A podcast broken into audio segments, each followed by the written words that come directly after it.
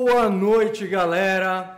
Boa noite. Hoje estamos aqui com um convidado especialíssimo, onde nós vamos tirar assim, dúvidas sensacionais na parte empreendedora. Muita gente até pergunta para a gente aqui, poxa, mas o que a política vai ter a ver com o que eu faço? Eu faço pingentes em resina. Hoje você vai ver o quanto isso influencia desde o seu pingentinho em resinas a um carro que vai ser vendido aí para todo o Brasil.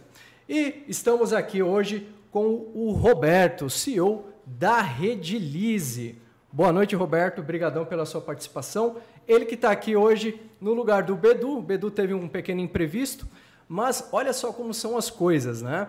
É, o Bedu teve esse imprevisto e veio justamente um dos ícones aí da indústria da, da parte de, de distribuição de compósitos químicos do Brasil, o Roberto, que casou certinho com o tema de hoje, né? Que nós vamos ali entrevistar também uma, o, o nosso convidado, o deixa Alexis, que, eu apresento, deixa que, que, eu apresento. que vem aí também da praticamente do mesmo setor nosso aí, industrial.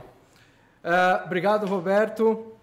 Estamos aqui. Obrigado. Boa noite, Alexis Fontaine. É um prazerzaço estar recebendo você aqui. Antes de mais nada, falar que eu sou seu fã muito antes da política, porque quando eu comecei a minha pequena empresa, eu, pre eu precisava de informações para saber como me colocar no, mer no mercado, como me, me manter. E, por acaso, eu acabei caindo ali no site da sua empresa. E, no acaso também, você trabalhava com um dos produtos no qual eu estava começando, que, era, uh, que são as resinas epóxi. Eu aprendi primeiro muito com você, CSP1, 2, lixadeiras, Isso. né? o tipo de, de tráfego que vai ter em cima de um piso industrial. Então eu já vim aprendendo muito nessa parte é, de pisos com você. E aí começou a puxar um pouco para a dificuldade que você vinha enfrentando é, ali no, no, no seu dia a dia para manter a sua empresa. Roberto? Pois não. Oi, eu não sou o Bedu. Não, é o Bedu. então, gente, é um prazer. Muito obrigado receber você, Alexis. É, até dando continuidade à questão que o Fábio está colocando, por que eu estou dizendo isso? Na, em 2017, uh, um vídeo que eu assisti, até tenho salvo no, nos, nas, nos meus materiais aí ao longo da, dos trabalhos da Rede Lise, é, num vídeo quando você manifestava uma insatisfação da dificuldade de empreender no Brasil. Então, você citava lá sobre as licenças que a gente tem que administrar, era a CETESB, era, era uhum. a parte do IBAMA, era a parte da Polícia Federal, a parte da Polícia Civil. Então, eu super me identifiquei com aquilo, né? porque quando você despachava um caminhão para fazer uma entrega, só Deus sabe o que poderia acontecer. Né?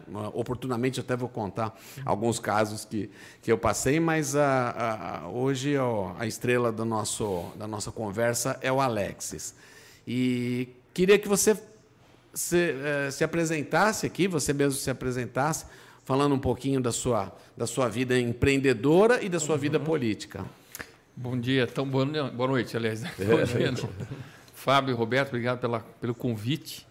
É, e eu cheguei um pouco atrasado porque eu simplesmente fiquei bloqueado na rodovia por causa do incêndio Deus. feio que estava acontecendo uhum. lá em uhum. Ribeirão Preto.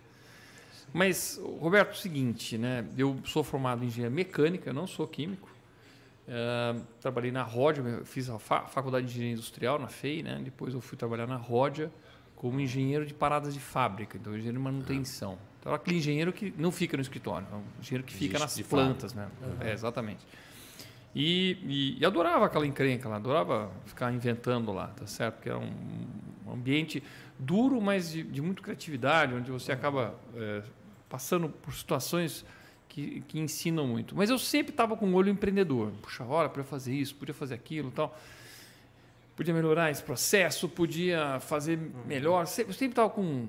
Isso já é uma coisa que está dentro da pessoa, sabe? Um comichão que você Sim. quer fazer alguma coisa tal.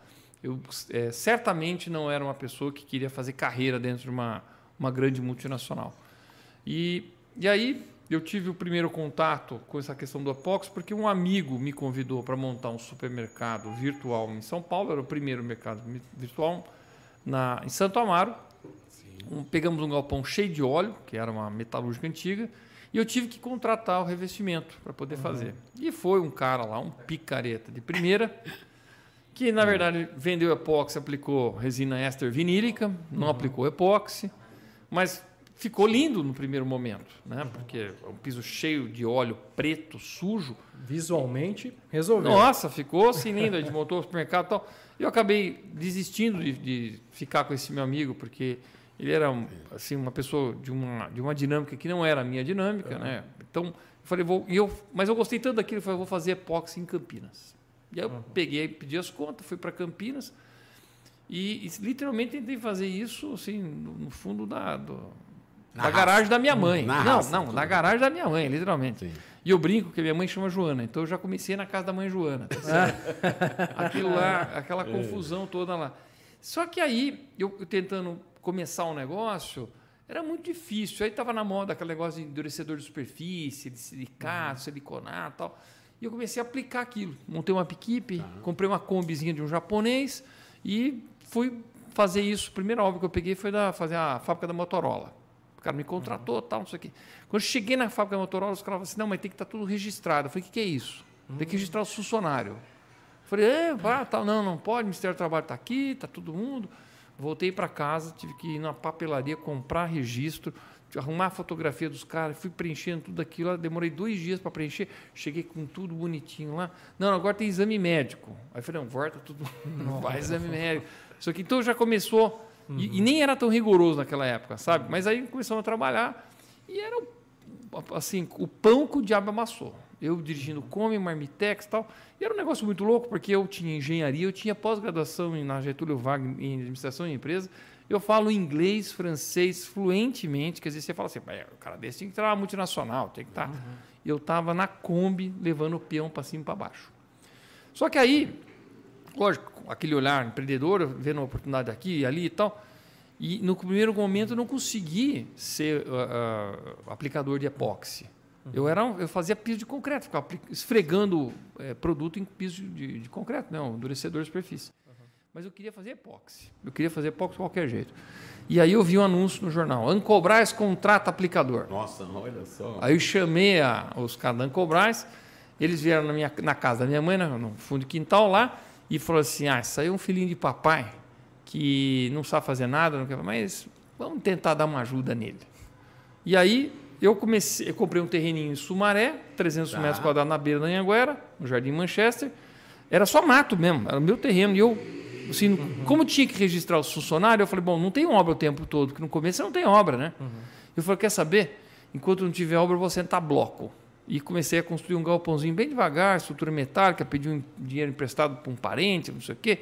Vendi um, eu vendi uma gaiolinha que eu tinha um, sabe, aquelas gaiola de, de Fusca que você. Sim, sim, eu, te, eu, tinha também. Que eu construí. Nossa, ele está contando a história, cara, tirando o fato de ele falar inglês, francês e não sei o que, que eu não falo, né? Mas olha, quase tudo que ele está falando. Mas eu vou falar, a gaiola, pra você entender, a gaiola, eu comprei um Fusca 64, botei no fundo da casa da minha mãe, tirei a, e comprei tubo e fui soldando. Eu construí mesmo, tá. construí Não era o, o, maestro, não. Né? O ele, maestro é o outro. Ele tinha é um Fusca outro. chamado maestro. É. A cada esquina que ele chegava. Era, era um concerto. Era um concerto, exatamente. Maestro era um concerto. E aí vendi um Jeep que eu também tinha, uhum. e pro meu pai e tal, aquela coisa. E aí consegui ir montando esse negócio. O galpãozinho ficou pronto, fazia uma obra aqui, uma obra lá. O pessoal dando cobrar, disse, ah, vamos dar uma obra para vocês. E aí, a primeira palhaçada que a Ancobras fez da minha época, né? Eles chegaram e falaram assim, não, mas para você aprender, você tem que trabalhar de graça. E aí eu falei, tá, tudo bem, quero aprender mesmo. E fui fazer uma obra de graça dentro da 3M. Tá. A, a título de treinamento. Entendi. E eu percebi que eles estavam me explorando. Era um bando de vagabundo. Sim, mas você tinha que estar tá no. Você tinha que estar tá mas exposto, os né? vagabundos, né? os, eu olhava para os vagabundos e eu fingia cara de morto. E aprendendo, mas eu estava louco para aprender. Mal sabiam cara. quem seria ele hoje, né? Os vagabundos é. quebraram, não existe mais os vagabundos, era tudo uma soberba danada lá, um pessoal nojento. Uhum. E quebraram, então vai a uhum. primeira lição para empreendedor aqui: humildade acima de tudo uhum. e o cliente é o teu patrão. Entendam isso sempre.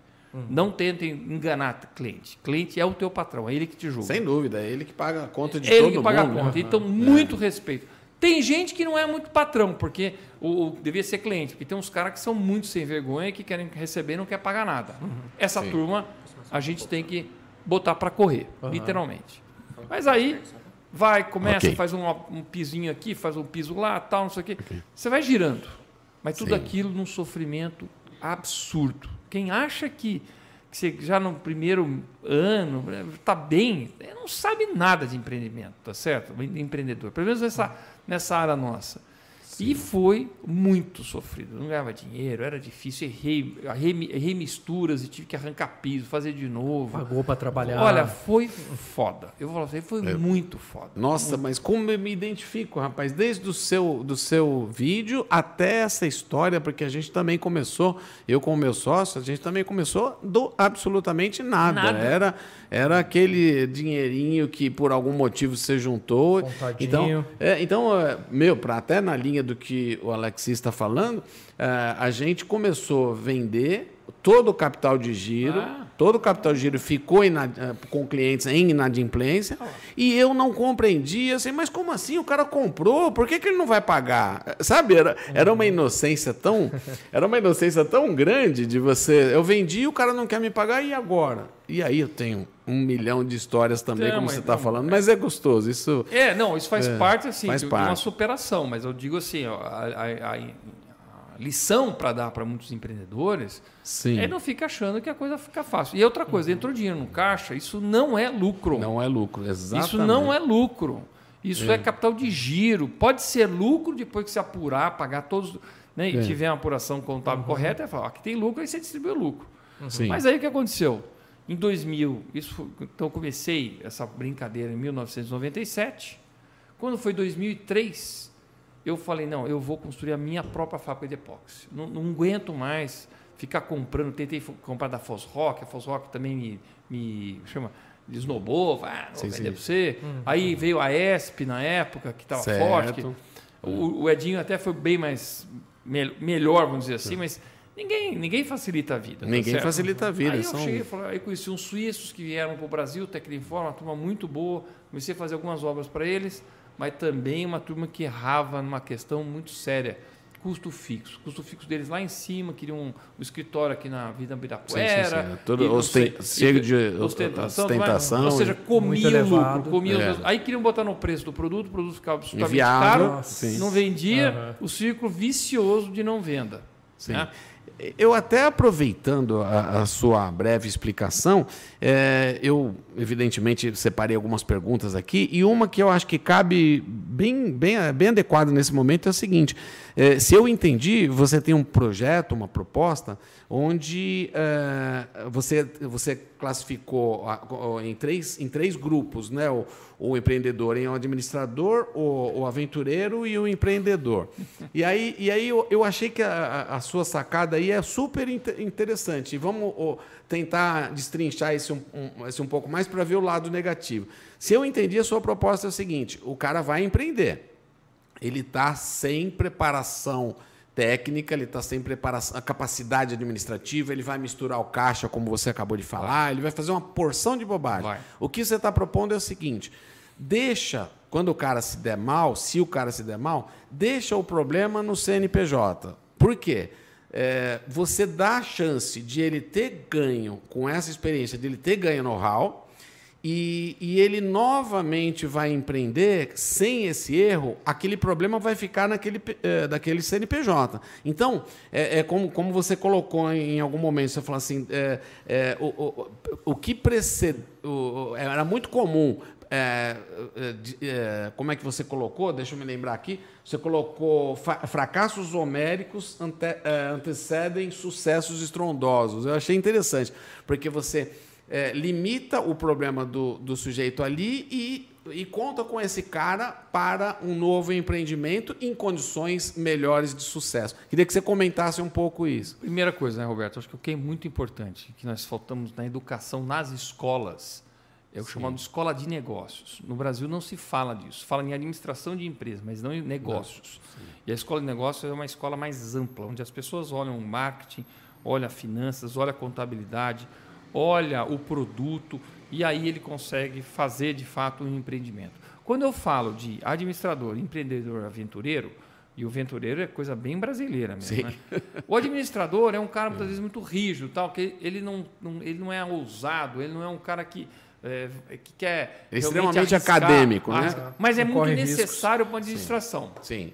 Sim. O empreendedor normalmente é o cara mais atirado, sim, sim, sim. É mais, vamos visionário, arriscar, ele tem vamos uma visão mais, mais, né? é, é, mais sistêmica, né? Isso. Só que ele é perigo, porque ele pode quebrar o próprio negócio isso, de tão isso. doido que ele é, ele gasta de forma irregular. Sim. E normalmente num casal, isso é interessante, o homem é o empreendedor e a mulher é a administradora. Quando os dois se Tá. entendem, show de bola.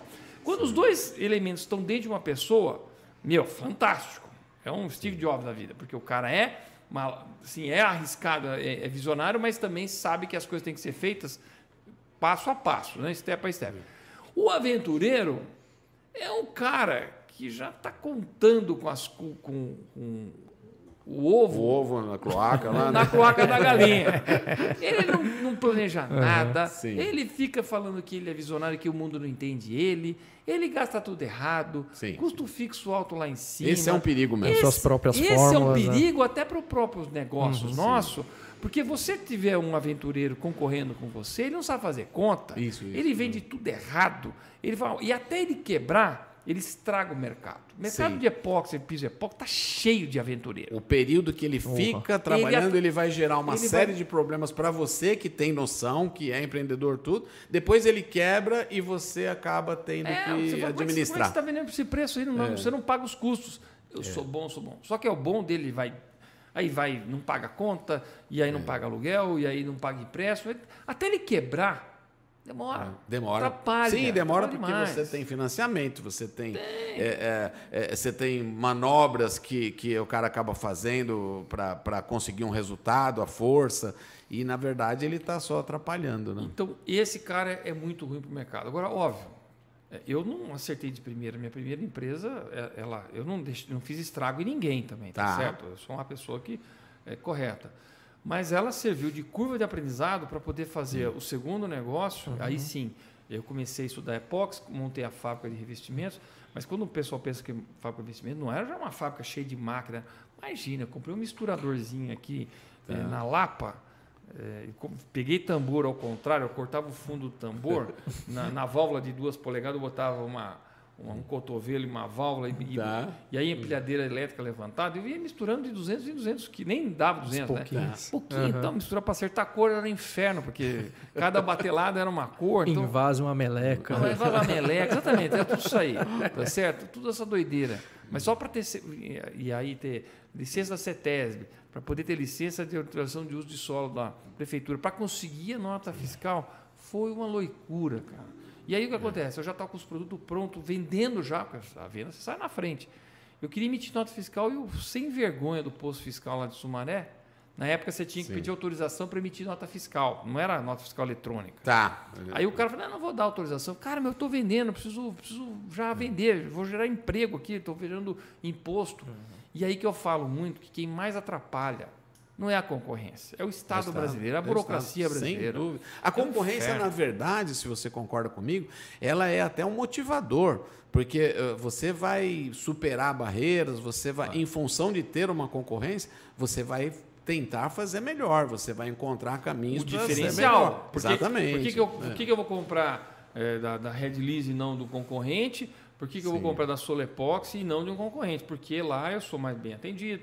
Sim. É, e nem é preço sempre. né? Temos que lembrar que esse negócio que quem vende É só verdade. preço Sim. é esses sem vergonhas aí que ficam no- aventureiro. Sim. Preço, ele é sim um elemento, mas tem muito mais. A gente tem que agregar muito mais coisa para você ver. Não é só vender o mais barato, o mais barato. Isso é um horror. Sim, sim. É, tem até, acredito, acredito não, né? Tem até uma formação, um alinhamento estratégico que é sim só preço, porém é uma proposta já desde sempre, né? Sei lá, de repente na 25 de março você Mas tem... é commodity. Mas é, é, ou é commodity ou, ou é uma, uma pro- proposta onde você não agrega absolutamente mais Então, nada, pois né? é, pois e, é. e no nosso caso, não. No nosso caso, você agrega constantemente. né? Agrega. E aí, quer dizer, eu- também, quem não entende isso, mas é bom entender, né, que o retorno, grana no bolso, é a margem vezes o giro. Certo. Então, se a tua margem é muito apertada, porque é uma commodity, você tem que girar muito, tem que ter escala, Sim. você tem que vender em grande escala. Senão você não consegue virar. Se você consegue margem, e a margem só consegue é, agregando. de uma forma, agregando valor. Só agregando. Só Os caras olham é. e falam assim. Tanto que tem uma frase muito boa que diz assim: preço de venda é percepção de valor agregado. Percepção de valor agregado. Eu percebi isso. que é diferente, que é melhor, eu pago mais. É como um automóvel. Você olha para uma BMW e fala, pô, eu pago mais porque eu sei que ela tem valor, mais valor Sim, do que um outro carro aí, tá certo? Ou seja, isso. agregou valor na marca, agregou na reputação. Por isso que é importante uhum. a reputação. Por isso que é importante você, e, e, assim, mesmo que fizer besteira, e vai fazer besteira, eu fiz besteiras quando eu fui empreendedor, mas eu ia Sim. lá e consertava as minhas besteiras. Custava Nossa, caro? Consertava. Uhum. Assim, custava caro, sim mas eu não ia deixar minha reputação ficar Sim, manchada. Cê, até vou contar muito rápido, já que é, em, em, epóxi, né, que como você falou, uma, uma grande parte da nossa ação é no epóxi mesmo. E lá no começo, lá em primórdios, a gente, vou dar um exemplo, né? A gente tem o epóxi, o sistema de epóxi, é o endurecedor, o epóxi, e a gente tinha uma base de, de clientes também na, no, no, artesanato. Né? Uhum. E uma ocasião, um dos endurecedores houve uma contaminação. A gente tinha, desde de então, a gente tinha o cuidado de manter a amostra retida para poder analisar. E aí um, um, um, cliente nosso, que tinha comprado talvez um quilo de cada um, ele fazia uns chaveirinhos, né? Tá. E ele chegou com, com um pacote lá na empresa, ele chegou com um pacote assim, com chaveiros tudo grudado, tudo bravo, mas muito bravo, porque eu vendi que isso aqui numa loja no shopping, porque bravo, mas muito bravo. E aí eu já sabia o que tinha acontecido, a gente tinha o, o, o rastreamento desse problema. Fulano, Ailton, se não me engano, Ailton, por favor, qual foi o seu prejuízo? Ah, o cara olhou para mim assim, sei lá, vou falar em dinheiro de hoje aí, 5 mil reais. Juro por Deus, eu peguei o cheque, Está aqui, olha, você me perdoa, houve realmente um problema, seu hum, prejuízo está sanado. Alexis, o que eu ganhei de cliente que fazia chaveiro depois, é. É. por causa disso que você falou, a questão da reputação. É você não deixou no reputação. colo dele isso daí. Né? É, não deixei no colo dele. Então é, uhum. uma, é um, um eu acho que a postura, né, o seu, é, seu procedimento, é, ele tem que ser limpo. É, e, sempre, aí, sempre, e, sempre, e muito, muita vontade de trabalhar. Né? Mas aí pensando, ainda dentro dessa pergunta, a sua proposta é de deixar o CNPJ, tem um lado positivo, porém... Tem, como político, tem Sim. um projeto de reempreendedorismo tá. em que a gente entende que o Brasil ele pune mais aquele que errou. Então ele errou, Sim. o CNPJ dele fica queimado pro resto da vida na Receita Federal, estadual, município, é um inferno, um inferno. Eu acho que não tem que ser desse feito. Ele ah. isola no CNPJ, ele renegocia aquilo lá e o CPF dele está Fica livre, livre, livre para poder. Ele não pode ser condenado para o resto da vida. O empreendedor Sim. não pode ser condenado para o resto da vida. Certo? Até porque ele vai criar, vai criar emprego, vai criar movimento. É, é, lógico, os aventureiros têm que começar a prestar atenção também, tá Sim. certo? Porque senão Sim. acabam é, é. só deixando dívida para os outros. Mas é, é, disso que tem o cadastro positivo hoje, tá certo? O cara deve, não deve, como é que deve? Para poder saber quem é quem no mercado. Agora, o que nós uhum. não podemos é punir com uma severidade quase que você nunca mais vai ser nada na vida porque errou pela primeira Sim. vez. Isso é um absurdo. Desestimula Sim, é um a pessoa. Ah, é, que, é que tem essa questão bem que você né? falou, é sutil, né? Porque quando você, você tem essa separação do aventureiro, do empreendedor, do administrador, é, é uma coisa que vai valer para os três, né? Se você, se você conseguir algum benefício nesse sentido, vai valer para os três. Uhum. Então, o, o, aventureiro vai gerar várias dores de cabeça. É Tem essa parte, digamos, é, negativa, né? Sim.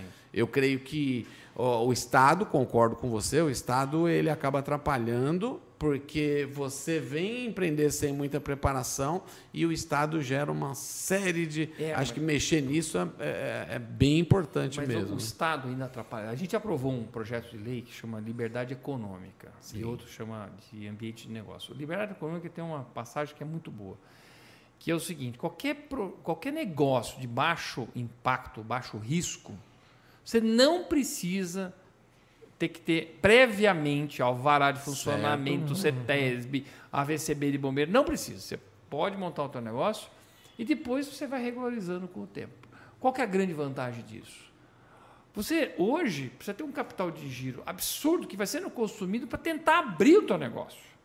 Sim. Você vai montar qualquer um galpão aí, vai, um distribuidor de, de produtos químicos, você tem que alugar o galpão. Você tem que ter funcionário, tem que ter contador, já começa a pagar IPTU, água, luz, né? para você ter o endereço para dizer eu vou abrir Sim. aqui, para poder ter autorização de uso de solo, para poder instalar lá, para poder vir um bombeiro e ver se está tudo Isso. certo. Quer dizer, nisso tudo, e os bombeiros hoje não dão conta de mais nada, porque tem uhum. que até para até para um pipoqueiro está precisando de bombeiro hoje em dia, VCB de bombeiro. É verdade. Conclusão. É, é, você vai abrir o teu negócio, demora seis meses. Seis meses de aluguel, já comeu o cara. O cara, sim, sim, Cara... Isso falando até de, um, de uma pessoa que está querendo já fazer um galpão, algo até maiorzinho. Eu acompanhei um caso de uma mulher que vendia brigadeiro.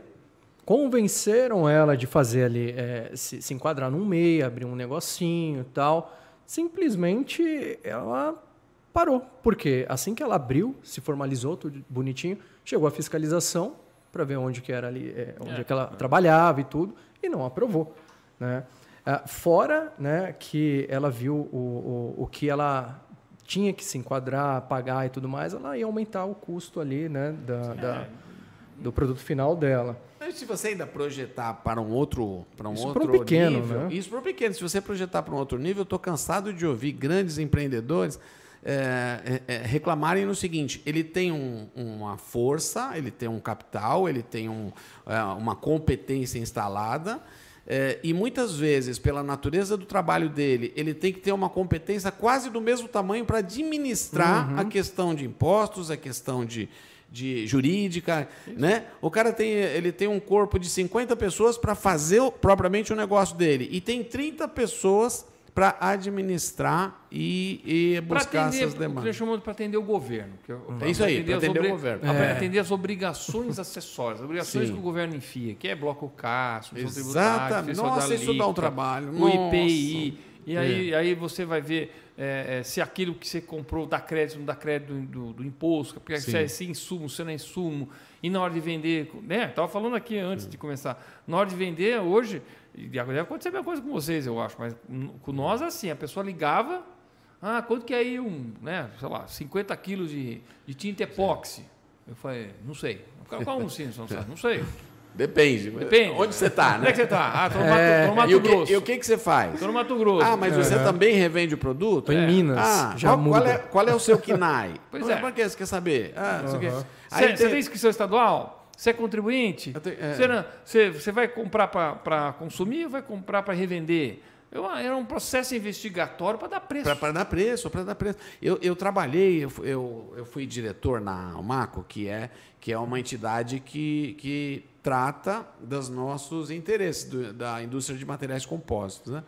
E com o advento, agora muito menos, mas com o advento dessa substituição tributária, quem nos ouve talvez nunca ouviu falar nisso, mas é, era um, é uma, um, um, sistema que é mais ou menos o seguinte: digamos que o fabricante de, é, de solvente, é, de, de, tinta, de pigmento, o, o fabricante ele recolhe o imposto que, é, que teoricamente iria ser recolhido por cada um, por cada é, entidade que, pega, que pegasse o produto, ou para transformar, ou para revender. Então, o que acontece? Ele, o, o, fabricante vem vendendo para o revendedor, ele cobrava cerca de 30% a 40% do valor a título de impostos que deveriam ser recolhidos. O, o, governo, com essa, com essa ação, ele garantia o recolhimento do imposto. Supostamente. Exatamente. Mas, mas, mas, eu vou definir isso melhor para os nossos sim, ouvintes aqui. Sim. Substituição tributária é a mãe de Ná da Secretaria da boa, Fazenda boa. do Estado. Boa, boa. Porque ela olha assim e fala assim: ah, a Redilize é. vai vender epóxi. Isso. Mas ela não vai vender para o consumidor final. Então ela vai vender para um atacadista, uhum. que vai vender para um varejista e que vai vender para o consumidor final. Portanto, ah, e a mãe de Ná fala assim, essa mãe de Ná fala assim, a Redilize vai ter tanto de lucro. Isso. O atacadista vai ter mais tanto y de lucro. De lucro. O varejista vai ter Z de lucro. Portanto, Isso. nós vamos trazer a valor presente e vamos falar para a Redilize, Redilize, você tem que pagar Porque eu defini que esse e esse vão ter de lucro, então em vez de o ICMS ser 18%, ele vai ser de 35%. Boa. Bom, bom, mas é o seguinte. Não, boa, que Quem- você explicou muito É. mais fácil do a que... mãe de Ná, é a mãe de Ná. e aí o que acontece? Se o caminhão capotar e pegar fogo, você pagou antecipado um negócio que nunca vai ser consumido. Se houver uma venda sem nota, não importa. Você já, Já pagou. pagou. você mudou. Game over, se, acabou. Se, se por acaso der uma crise no meio do caminho e todo mundo baixar preço, uma a margem de valor agregado, a MVA, continua exatamente o mesmo, porque o, o- governo pega. Isso. Então, tudo isso é um absurdo. E tem mais. Se você é fabricante, você tem que ah, ter mais capital de giro para poder financiar os impostos que não são Que não, teus que não são teus. é. não são teus. Isso, isso dentro do estado de São Paulo, porque se for para outro estado já não está mais valendo. Aí Isso, você. isso, isso. Porque é- tem o IVA diferente de cada estado. não, então- aí tem o diferencial da alíquota que é a questão, mas, mas o- É. a substituição tributária ela vai dentro do estado. Então, mas aí o governo não quer saber, você tem que pagar com substituição, mas não vale, aí você tem que pedir restituição. Pergunta se o governo devolve su- substituição, su- retorno. É Não, não, e, a, e a engenharia Ah, então, uma- ela é tão complexa que a chance de você errar na emissão dessa 100%. nota é 100%. 100%. E você ainda fica sujeito à fiscalização, porque ele vai, então. ele vai olhar, ah, não, você, é, você já é o revendedor, você tinha que destacar o ICM zerado, Ah. porque você já é o revendedor, você não é o fabricante. Não, é. Pronto, aí já... Agora, você está vendo essa estrutura? Como é que um cara pequeno consegue ter essa estrutura? É. Aí tem que começar a pagar um contador caro já. já e, e custo, isso é custo. Sim, Custo vai para onde? No preço do produto. preço do produto, sim. Não tem como. Quem paga essa conta é o consumidor. É o tal do custo Brasil, que eu tanto brigo lá em Brasília tal, para a gente acabar com o custo Brasil. Nós não podemos tanto ter esse custo Brasil, porque isso tira a competitividade de nós mesmos. E quem paga essa conta é o consumidor. E se a, emprega, a empresa não repassar, ela quebra, Ela ela, quebra, sai do sim. Então não tem como. Todo custo, seja dessa burocracia estúpida, seja Vai, é, vai tudo no, no produto. do- do- das horas que você tem que contratar, esse monte de gente você tem que contratar só para poder acontecer. vai, Isso é salário, o salário vai parar no preço do produto. Vai parar Aí fala, ah, o do epóxi está caro. Meu amigo, custo Brasil aqui dentro do epóxi está fácil, de 20% a 25%. De Sim. porcariadas que podiam estar indo embora. Aí você trava, você trava a economia. Acho que é, é, é um, a, a- o, o resultado é sistêmico, né? Vamos dar um, um exemplo. Eu estava ouvindo a- um, um analista falar: poxa, mas o, o governo zerou os impostos da gasolina, né? Da gasolina, do, os federais, não é? Os federais, PIS e COFINS. PIS é, e COFINS, tá, é. é. E, e a CID, né? Que é, É. um. Mas aí você, o primeiro, o primeiro impacto você pensa, mas está mexendo na receita do governo. Mas espera aí, tem algumas coisas que têm que ser consideradas. Uma vez que você reduziu o custo, vamos, vamos pensar pelo menos que seja dessa forma. Você reduziu o imposto, vai reduzir o preço do produto, o dinheiro está na economia. ah, o, o motorista do Uber que pagou a, a gasolina um pouquinho mais barata, ele vai poder comprar um, uma, um, fim de semana em Ubatuba com seu filho, vai lá, vai consumir. Então, o dinheiro está na, na economia. Pensando em efeito sistêmico, é, você vai conseguir é, recolher, o governo vai conseguir recolher da mesma forma, com a diferença de que a, a economia fica mais ativa. Né? Eu penso, pelo menos eu penso dessa Não, forma. a fórmula está perfeita e eu tenho toda uma teoria para isso que, Tá. que encaixa exatamente isso. Inclusive encaixa aquela curva de Laffer lá e tal. Sim. Mas a arrecadação, a arrecadação de impostos do governo é uma multiplicação entre a carga tributária, ou seja, quanto que tem de imposto, tem 30%, 40%, 50%, vezes a atividade econômica. Certo. Então, se eu tenho uma atividade econômica muito pujante, eu até posso diminuir a carga tributária, que a arrecadação continua a mesma. Tá certo? Sim. Um pelo outro, a arrecadação fica a mesma. O problema é que o governo brasileiro ele prefere aumentar a carga de impostos, inibindo até a atividade econômica. Então, Sim, sim, sim. quando, quando o governo cobra muitos impostos, o que, que ele faz? Ele tira dinheiro da economia. Ele tira Isso. dinheiro do teu bolso, do teu bolso, de todo mundo, que ele tira e fala assim: eu vou administrar melhor.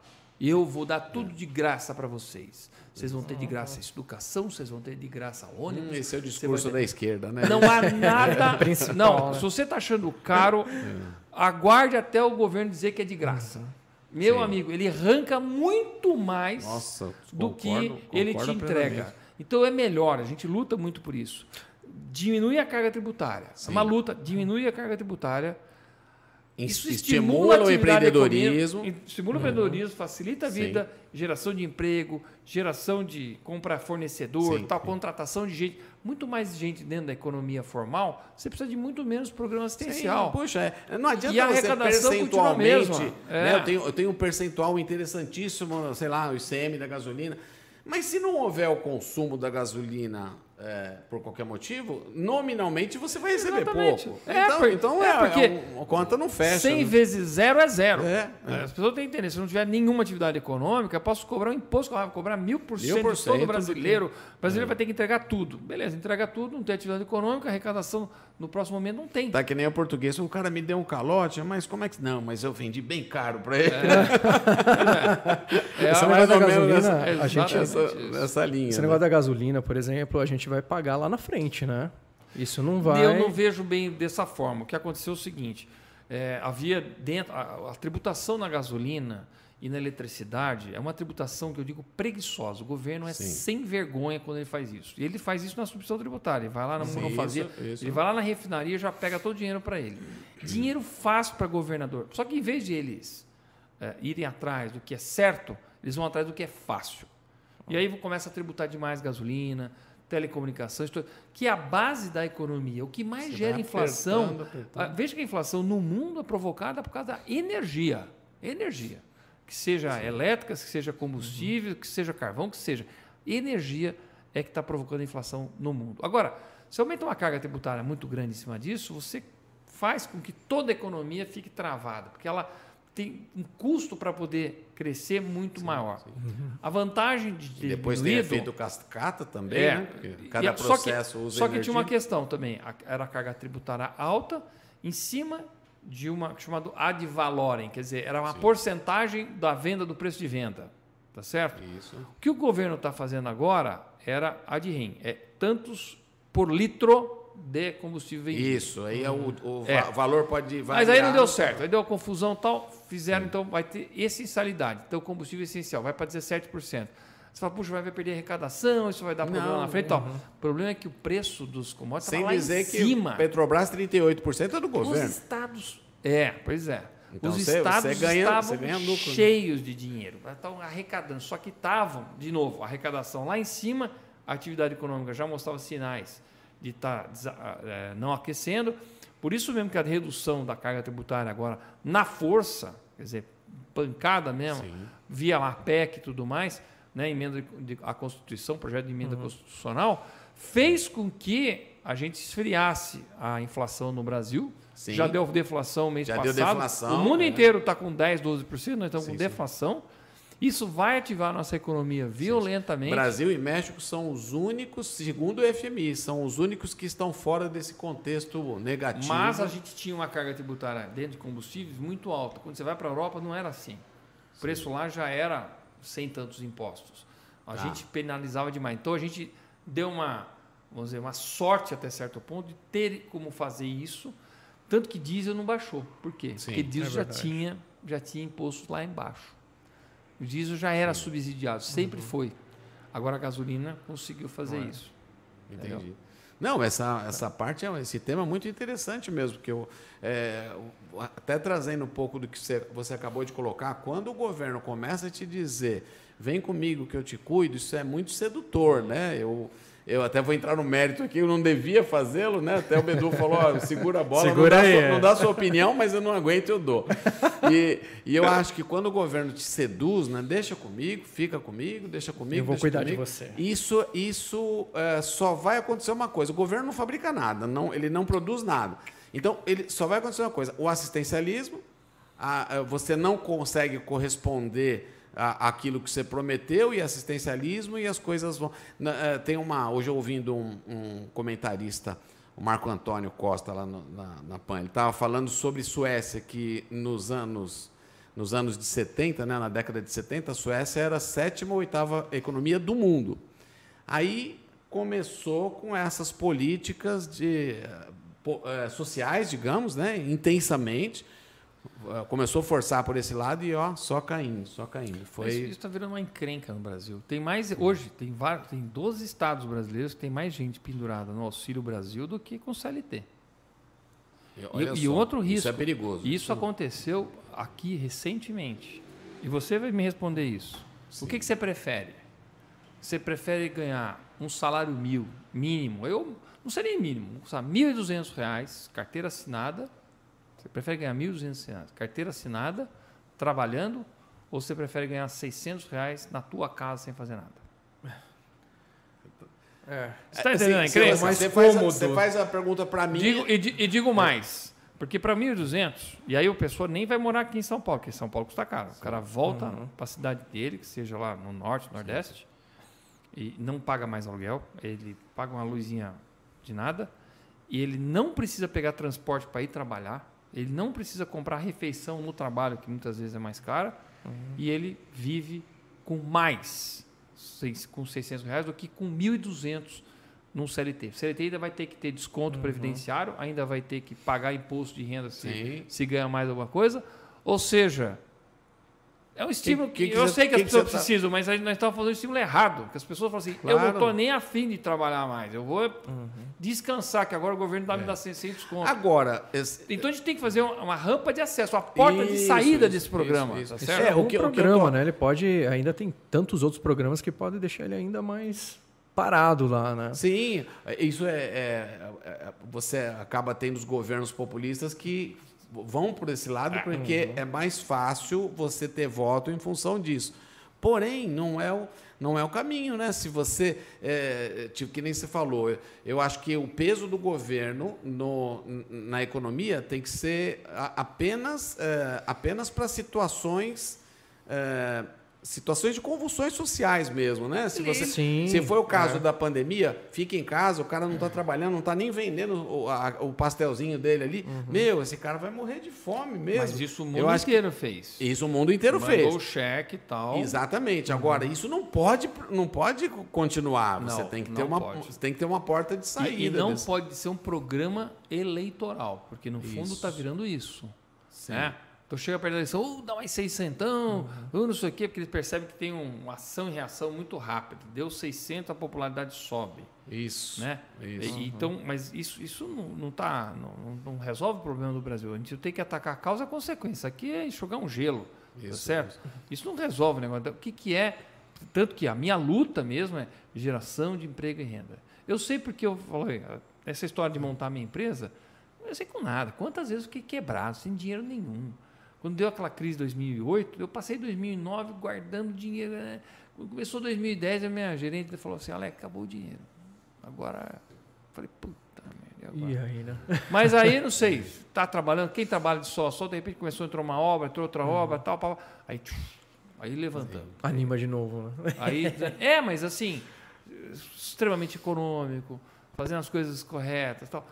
Assim, a, a, coisa vai acontecer, tá certo? Não, não, é possível que a coisa quebre, mas realmente foi uma das crises mais bravas que a gente passou. Sim. E eu tinha acabado de construir a sede nossa, nova.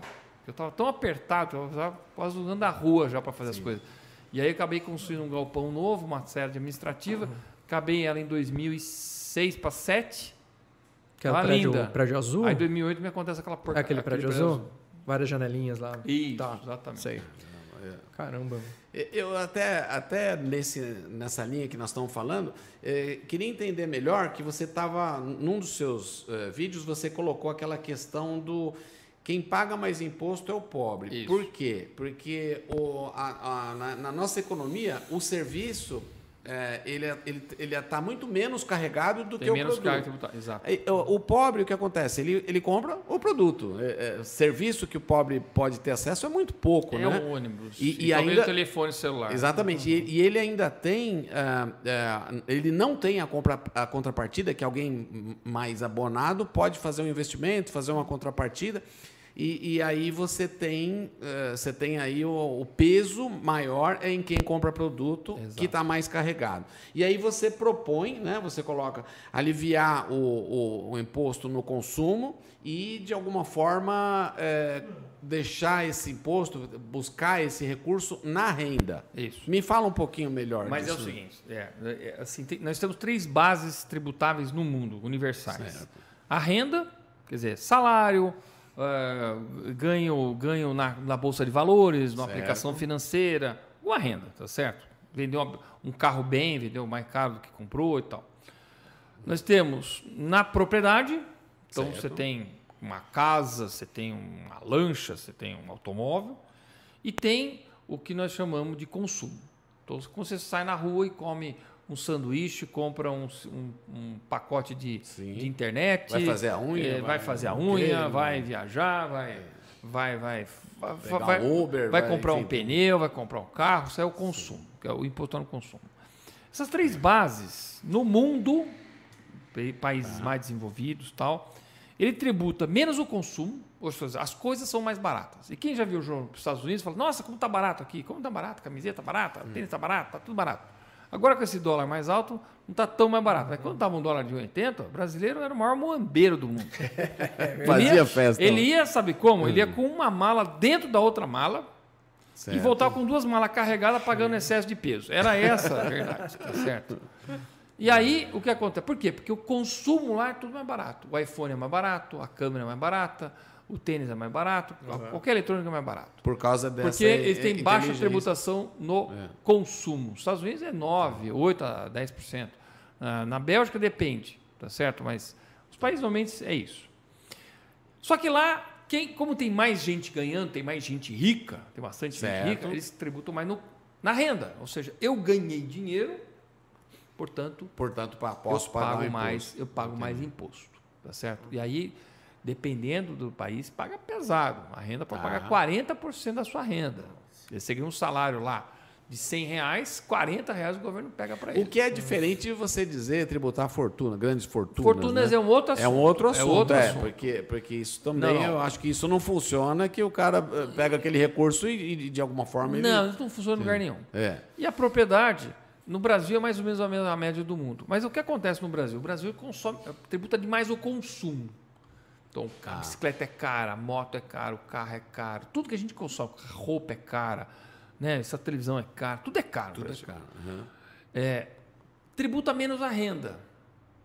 Então você fala, puxa, mas eu já pago 27,5%, que eu já estou lá no top, lá 27,5% padrão OCDE é baixo, lá é 35%, 40%. Mas aí você fala assim, não, então é o seguinte, está resolvido, o Alexis falou que o negócio é tributar menos o consumo e mais a renda, então nós vamos baixar todo o imposto da renda, do consumo e tributar a renda. Vai dar certo? Não, não vai, não tem como.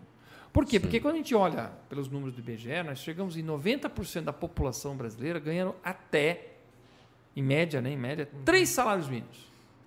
Como é que ah. você quer... Assim, a renda per capita é pequena. Como é que você quer tributar mais essa renda? É. É, é, é, muita gente ganhando muito pouco. Então, o gráfico é baixinho, assim, de repente sobe. Aí quando você vai ver, é, é 7, 8% da população brasileira que ganha uhum. mais. Tá. Não dá para pegar todo o consumo. A base da pirâmide é muito grande. Né? É, não dá para pegar todo o consumo, o tributo do consumo, e falar, vou tributar esses 5%, 7% da tá. população que são ricos. Porque não fecha a conta. Né? Não, porque esses caras vão embora. Esses caras é. E não fecha a conta. É verdade, vai todo é, embora. Vai ser louco, agora vou tributar tudo. É. Então, então não funciona isso. Então, que, qual que é a, a proposta que eu brigo tanto? A gente tem que subir a barra da renda.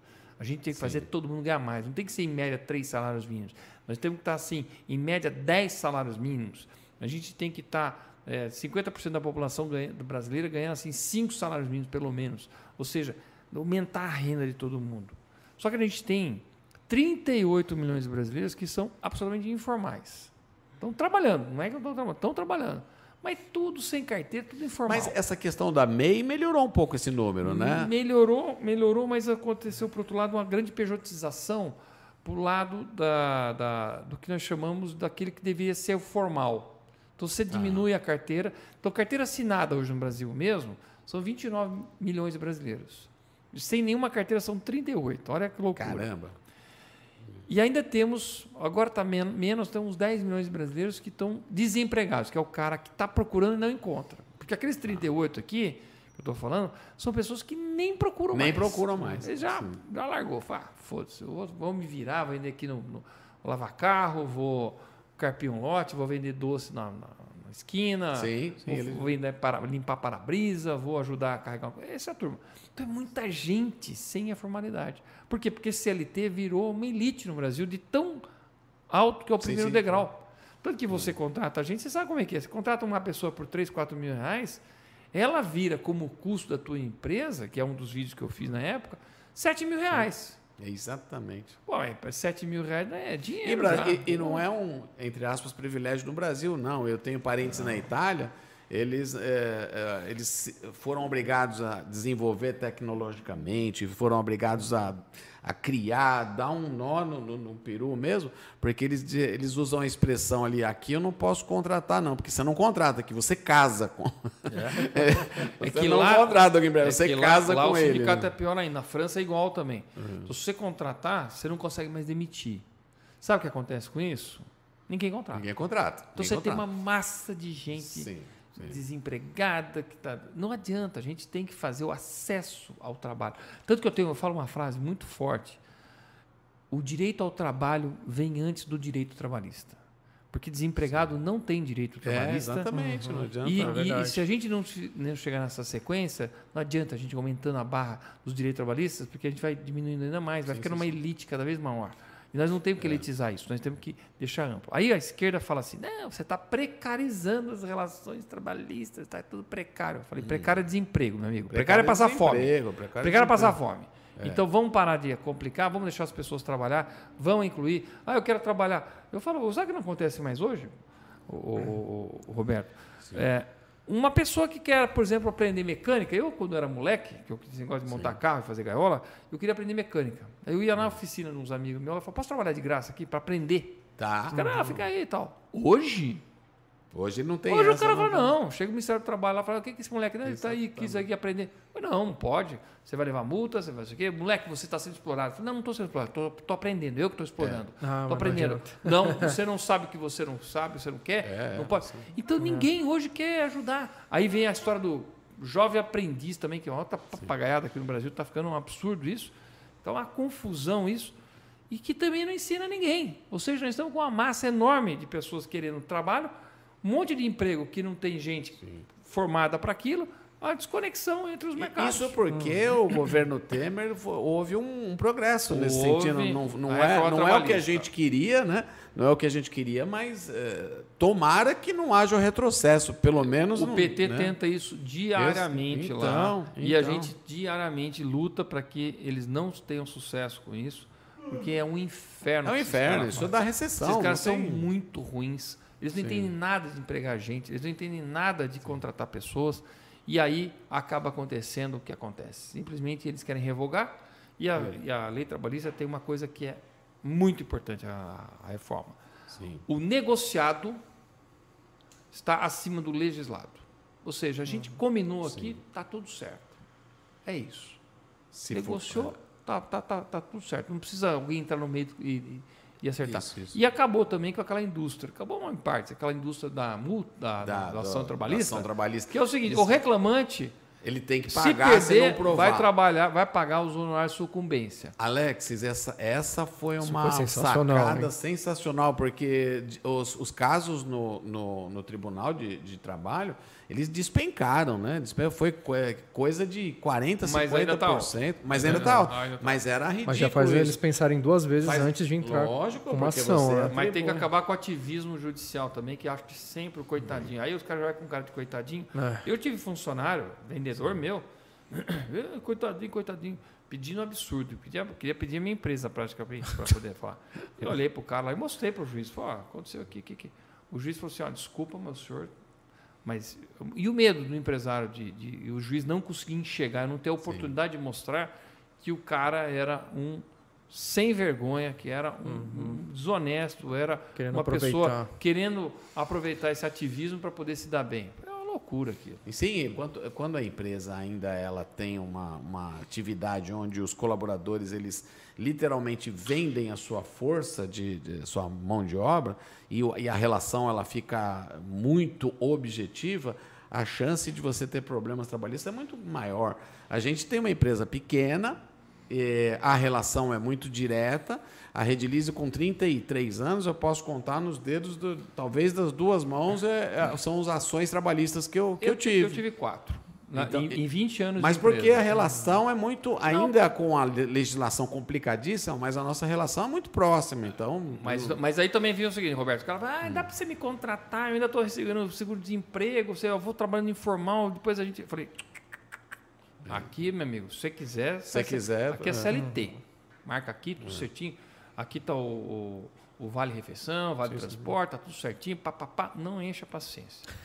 não, porque eu já é. sei como é que é. Os caras, quem eu... pede é que amanhã entra com uma ação Exatamente. contra você. Fala, não, Ele já está é, chegando sendo é desonesto. Branco, é. Então, por isso a tá necessidade tá dessa questão que você colocou é, de a gente avançar nessas relações trabalhistas e ter uma coisa um pouco mais fluente, né? Eu, eu acredito Eu acho que... o seguinte, Roberto, você combina, o cara quer trabalhar só de manhã, de repente é. você tem um teu restaurante que você tem assim, um momento que carrega muito, muita gente, aí Sim. você contrata uns, uns, uns cara chamado part-time, né? É, metade do tempo. Sim, sim. E você, eu só preciso de gente aqui segunda e terça. Meu atendimento é tem muita compra aqui na sexta-feira, por exemplo. Lá na minha sim, empresa, sexta-feira a turma fica tudo louca querendo comprar produto que vai fazer obra no fim de semana certo. que fechou na última hora. Eu preciso de mais gente. Então você vai arrumando isso. Sim, porque, você beneficia os dois lados, que o cara tem, o cara pode ele pode ter uma outra prestação de serviço é. acordada em outro lugar. Então dois dias mais dois dá quatro, ele está em ordem. Eu vou tá falar uma, uma, ideia fantástica que o Paulo Guedes teve e que tá. a esquerda enterrou. Era a carteira verde e amarela. Então o que acontece? Você tinha uma carteira de trabalho, certo. não aquela azulzinha, era verde e amarela mesmo, uhum. em que você é um autônomo. Você certo. não é um cara registrado, CLT na empresa X. Você é uma, uma força é de trabalho. Mas vamos que... dizer que de manhã você, você vai ajudar a fazer algum serviço num restaurante, e aí beleza, tal, e você trabalha três horas. Aí o cara vai lá, nem é, era um aplicativo. Aí a, a empresa lá, o restaurante, ó, aqui, ó, então eu paguei aqui 200 reais aqui, três horas de trabalho, tá, pum, Aí ao meio-dia ele vai guardar carro na rua, vai, vai trabalhar no, no, Guardar carro na rua não, é o melhor caso seria assim. Ele é manobrista de um estacionamento. Não, ótimo. Aí ele vai lá, trabalha mais cinco Existem horas, demandas tal. pontuais, pontuais. Que o cara, né? E o cara conseguiu um bico lá tal. Isso acontece nos Estados Unidos, acontece no outro país. E aí ele vai lá e tu paga mais, registra na carteira de trabalho dele mais cinco horas Sim. aqui. E de noite ele quer trabalhar, é, sei lá, numa vai boate. Ser numa boate, vai, vai ser, ser lavar copo. Vai, vai, alguma coisa lá. É. Papa. Aí no dia ele trabalhou de 8 a 10 horas Certo. Uma decisão dele. E aí ele recebe aquilo. Sabe o que o governo ia fazer? O governo ia fazer um negócio fantástico. Esse cara aqui, o governo ia pagar um bônus para a questão da previdência. Entendi. Sabe entendi. por quê? Porque ele já não está custando mais um auxílio, um auxílio Brasil. Esse cara aqui não está mais no assistência. Ele está ganhando dele. Raciocínio uhum. certíssimo. Ele está ganhando dele. Mas aí eu vou fazer o seguinte: o governo viu que gasta menos com o auxílio Brasil, ele vai lá e pinga a previdência desse cara aqui, que vai ser uma previdência Nossa, básica sim, e tal. Sim, sim. E aí a pessoa ia ser, E aí o governo tinha ideia de onde que o cara trabalhava. Porque esses informais sim, hoje. Sim, você está formalizando. O governo, o governo tem ideia. E tanto que não tinha ideia, olha a loucura que aconteceu na pandemia. O que, que o governo tem que fazer? Ele fez, recadastrou 38 tudo, milhões 38 de CPFs. milhões de, de mortos aí, de, de fantasmas. CPFs fech... que estavam. E por que, que esses CPFs tinham sido cancelados? Ah, porque o cara não votou nas duas últimas. Não... Sim, sim, sim. Falei, como que Mas cancela? O cara não, o cara não está nem cancela? aí. É. Mas não interessa, não pode cancelar CPF, porque o CPF é como o Brasil.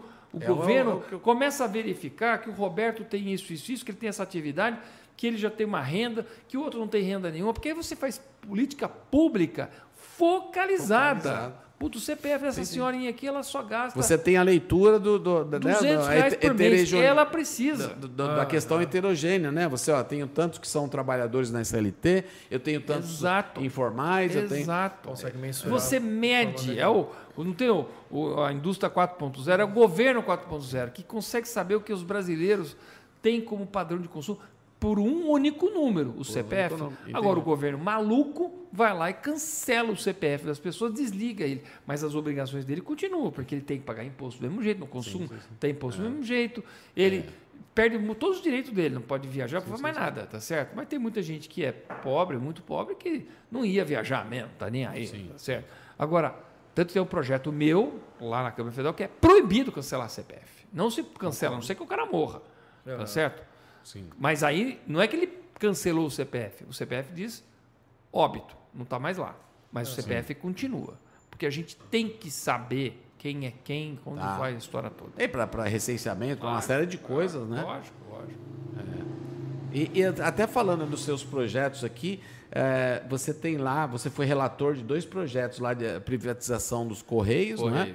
E, e do, do, fina- do, do, do- do final do monopólio do- da empresa brasileira de Correios e Telégrafos, né? É, os Correios. É, esse te- é, é- é um relatório que eu fiz, eu Tá. passei, aprovei para poder vender os Correios antes que ele não tenha mais valor nenhum. Porque hoje eu já vejo muito mais van do Mercado Livre na rua do que dos Correios. É verdade. E os Correios, o Mercado Livre, é, o Mercado Livre é o maior cliente, era o maior cliente dos Correios. E aí ele pegou a estrutura, Mas- ele criou a estrutura para isso. Mas por quê? Porque os Correios não entregavam, perdiam as coisas, Sim, sim. prestavam um péssimo serviço, custava caro. Aí o Mercado Livre falou assim: isso está afetando o meu negócio. Quer saber? Eu vou comprar van, eu vou contratar gente que vai fazer essas entregas, eu faço um subemprego aí. Isso aqui É, meio que driblou a- o monopólio, digamos, né? E que Acabou. serviço de qualidade, hein, Mas- que estão entregando. Tá entregando um absurdo e rápido. Agora, eu falo pra você, os Correios é patrimônio nosso. É- é- você tem uma parte, você tem uma parte, quem está vindo aqui tem uma parte. E, e- e é- ou a gente vende essa coisa correndo para alguém que ainda vê que tem valor nos Correios, Sim. ou a gente simplesmente fecha. O Correio não paga nenhum imposto, né? O Correio zero, não tem rodízio para Correio, não paga nenhum imposto, nem PVA, nem ICMS, nem ISS, paga nenhum, nem PIS e COFINS. E é uma empresa que fatura 20 bi reais por ano, com aqueles, com aqueles monopólios que ele tem, né? Porque tem coisas que só eles podem distribuir. Meu amigo, se você. E é serviço. Então, o serviço é em média 20%. No dia seguinte que privatizar essa empresa, é mais 4 bilhões de reais que entram no, no- no caixa da União. Aí é dinheiro para nós. Os Correios só dão prejuízo. Ah, deu, deu lucro esse ano de 1,3 bi. Falei, beleza, 1,3 bi. Menos 4 que não pagou de imposto, continua Tá. dando 3 Ou seja, ele não é uma 3 empresa pontos- viável, se É for 2,7 de É. prejuízo. Se- Desculpa, meu amigo. É, Se for minha- competir com alguém da iniciativa privada, é. eu não, né? Você não recolhe imposto. Deixa eu não pagar imposto É. e os outros meus concorrentes pagar imposto para ver se não dá lucro. Dá lucro pra caramba. Eu- Eu até ia fazer uma analogia, porque quando eu, eu, eu li você falando sobre a, a privatização dos Correios, em contrapartida, a gente pensar em final do monopólio, eu, eu eh, trouxe para a realidade da Petrobras, pelo menos que é como eu entendo. Pri- privatizar a Petrobras é legal, desde que você mexa com a questão do monopólio antes de fazer isso. Não, porque não, senão não você pode vai. ser antes. Não, não pode ser antes. Tem, você tem que fazer abertura de mercado junto com a venda da participação. Então, mas a Petrobras... mas, mas junto, junto complica, porque na medida Não, em que. se você fizer antes a abertura de mercados, Você perde o valor, O valor da, dela. da- da- Então, é, é uma- é uma, uma jogada meio complicada, porque se vendê-la com monopólio, você está apenas trocando de mão, né? Sim, Você mas- tá, aí fica pior. o- Mas a regra, a- a- ela, assim, ela é- é a mesma coisa que os Correios. Você vai Sim. vender o Correio amanhã e, e ele perde tudo? Não. Ele perde a isenção tributária, Certo. mas ele continua, durante cinco anos que era o projeto, com o monopólio de certas atividades. Ah, Por quê? Porque o entendi. comprador ele vai ter que ajustar a casa. Sim. E aí tem cinco anos para botar a casa em Entendi. ordem. E tem que ser alguma coisa atraente, E, né? e a Petrobras seria a mesma coisa. Mas o caso É. da Petrobras, eu vou falar uma coisa, ela, ela é interessante. Porque, na verdade, o governo hoje, ele tem é, 36% entre a, a, a BNDES participações né, Tá. e o próprio governo. Ele pode, no fundo, vender a Petrobras vendendo as ações do mercado.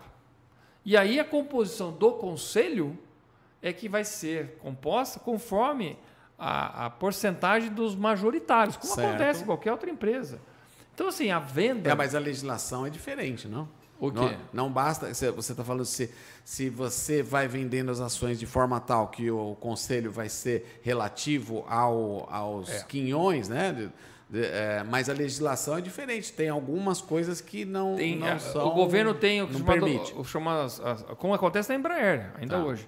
Ele tem o Golden Share, que são as ações preferenciais. lá. Certo. Então, assim, ele só pode vender mesmo a Embraer, por exemplo, a Boeing, se o governo deixar. É, é nessa linha. Então a tá Petrobras teria. E estavam querendo fazer a mesma coisa na, na- nos Correios. Ah, só pode vender os Correios Mas aí nos Correios não tem jeito. Ou você vende pelo menos 75%, ou seja, vende mesmo. Tá. Como aconteceu na Alemanha. A Alemanha, a Deutsche Post, fez isso, ficou com uma parte mínima. Só que essa parte mínima ficou valendo muito mais do que a parte principal a hora da- que a DHL comprou o Deutsche Post e transformou aquilo numa- num negócio global. Entendi. Bombou, bombou, Aí então ganhou. 27% de muita coisa fica bem melhor. Fica muito melhor. É. Agora, no caso da, da Petrobras, você pode realmente vender a parte da produção. Tanto que a Petrobras já está vendendo refinarias, vendeu os Sim. gasodutos. Sim, tá já começou. Ela pode vender infraestruturas a serem compartilhadas. Então, o gasoduto, se tiver um outro operador de gás, ele pode comprar o serviço de transporte Mas- de gás. Acabou. Mas é isso, tem que ser feito é mesmo. tá monopólio, certo? Tem que né? ser feito dessa forma mesmo. Sim, sim. Ah, super interessante isso. Eu acho que, eh, como falávamos, o peso do Estado tem que ir diminuindo, mas virar essa chave não é uma coisa tão simples assim, né? Não, porque, você porque tem você- vários interesses, né? tem discussões ideológicas, tem um- É. a questão que sempre o centrão vai querer tirar alguma casquinha ou alguma vantagem. Então a gente vai ter muito risco de não ser umas privatizações a lá Vladimir Putin, né? onde só os amigos do rei acabam ganhando, os negros ficam. É. Então tem que tomar cuidado com essas coisas para não dar confusão.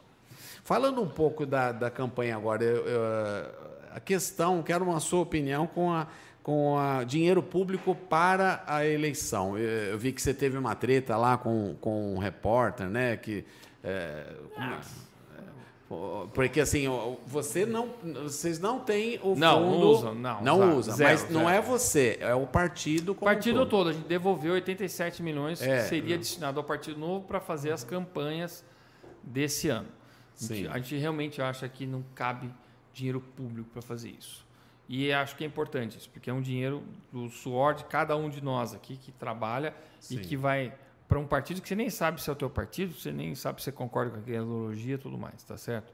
E eu acho que partido político tem que ser apoiado por aqueles que Para aqueles que estão. que apoia, que, que tem. não o governo pegando dinheiro de todo mundo e distribuindo. O União Brasil vai ter quase um bilhão de reais para fazer campanha.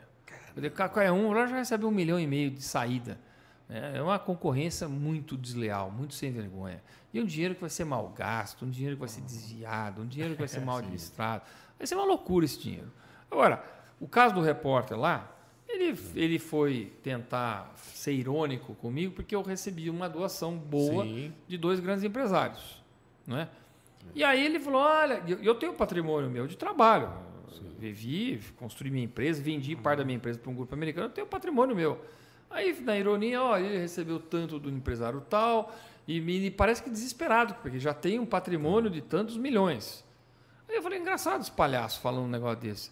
Por que, que ele não falou do, do, do candidato concorrente meu que recebeu um milhão e meio de reais de imposto de dinheiro para fazer é. campanha? Eu recebi doação de dois empresários que Sim. trabalharam muito para poder ganhar dinheiro. E eu estou botando o meu dinheiro também. Esse é o dinheiro certo, pessoas que te apoiam. Sim, sim. Aí o palhaço tenta jogar aquela coisa do vitimismo, aquela coisa do, do perdedor, aquela coisa pequena no Brasil que me irrita muito. Porque assim fica nessa cultura do que quem tem sucesso no Brasil é ofensa pessoal. É o que o Tom Jobim fala. Eu acho o fim do mundo esse tipo de coisa. Enquanto a gente ficar com essa cultura de que quem tem sucesso ou roubou, ou passou a perna, ou, é, é, sei lá, faz alguma palhaçada, a gente vai ficar sempre demonizando aquele cara que trabalha Aquele tem cara que quer vida. produzir. Isso É não tem mesmo, cabimento. é isso aí. Não, e tem tam- cabimento. E também ó, eu, eu penso, eu, eu sou contra a verba pública para eleição, eu sou contra. Eu, eu entendo o seguinte, vai, fundamentalmente, o, o que, que um deputado faz? Ele representa o interesse de uma determinada de um ter- determinado grupo, de uma classe, de um, Mas é, é mais, com de esses- maneira limpa, né? Você vai, Sim, cê- você sim, vai sim. votar numa emenda, você está pensando naqueles que votaram em você. Olha, ponto Não, de vista. não, eu, eu vou até falar, isso não acontece muito com a gente, Partido Novo, não. Eu, inclusive, até para receber as doações, assim, as, as conversas são muito transparentes. Assim, eu não vou defender alguma coisa que seja do teu interesse pessoal que esteja acima do interesse do Brasil. De jeito Mas, nenhum. mas em cima da tua plataforma, do empreendedorismo, Sim, mas exatamente isso. Então, É. assim, são já empresários, que um deles, ele é o, o patrocinador da Frente Parlamentar pelo Brasil Competitivo. A gente só trabalha para reduzir custo do Brasil, para poder melhorar. O que, que é isso, no final das contas? Quando- se a gente tem um Brasil mais competitivo, onde você consegue empreender melhor que qualquer outro país do mundo, o que, que vai ter aqui? Investimentos. Investimento. Esse- O que, que vai ter investimento? O que, que gera investimentos? gera emprego. Emprego. Então, quando eu fico falando de reforma tributária, cortar custo do Brasil e tal, tem uma coisa social muito maior do que aqueles que falam, ah, ele está ajudando o empresário. Não, não está ajudando o empresário coisa nenhuma. Ele está ajudando a gerar emprego e renda. Porque tudo que nós queremos, lembra de novo do meu gráfico, veja, 90% da população brasileira ganha três salários mínimos. Você quer Se elevar. Eu essa... quero subir essa barra, é mais então... consumidor. Eu vou vender muito mais epóxi, vou vender muito mais piso, porque as fábricas vão ter que ser construídas, porque tem uma demanda, tem consumo. Três salários mínimos, o consumo está achatado. Se esses caras ganhar 10, 15 salários mínimos em média, Economia é, é, é, poder de compra. Sim, sim. Compra mais automóvel, o automóvel vai ter que fazer mais fábrica, mais fábrica vai ter que fazer mais epóxi no chão, tá certo? Vai ter que fazer mais alimento, vai ter que mais remédio. Eu faço piso para alimento, eu faço piso para remédio. Vou vender muito mais. Isso é o ciclo virtuoso sim. do crescimento da economia. Então você fala assim, ah, ele está defendendo a empresa. Estou nada, estou defendendo o meu Brasil crescendo. Tanto que o slogan da minha campanha é para frente Brasil. Sim. Brasil crescendo, Brasil enriquecendo, todo mundo sai ganhando.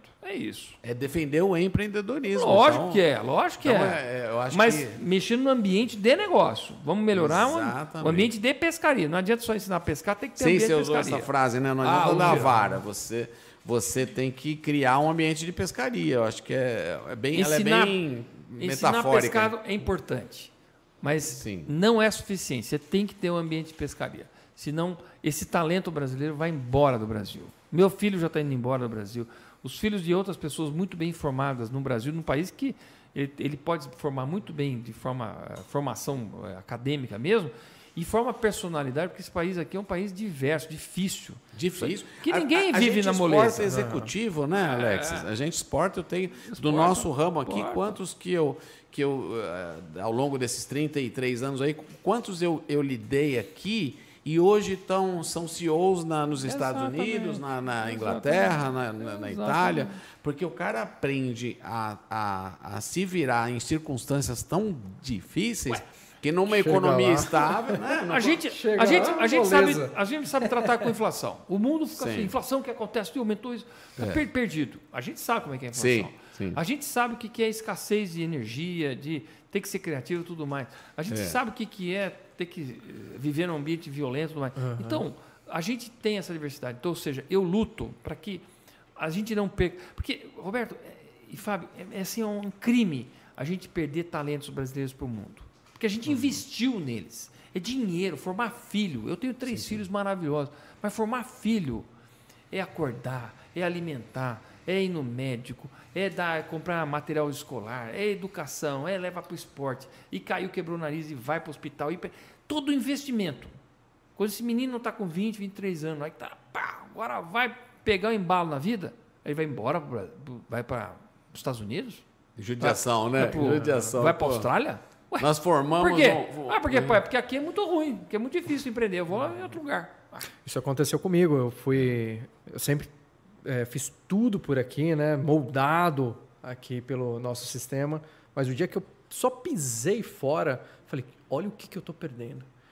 É, é. Você vendo todo, tudo quanto é, é, é, imposto sendo bem aplicado né, em tudo, transporte, educação, as crianças, é, isso estou falando da Nova Zelândia, as crianças numa escola pública de qualidade lá. Né? Eu falei, meu, olha o que, que eu estou perdendo, né?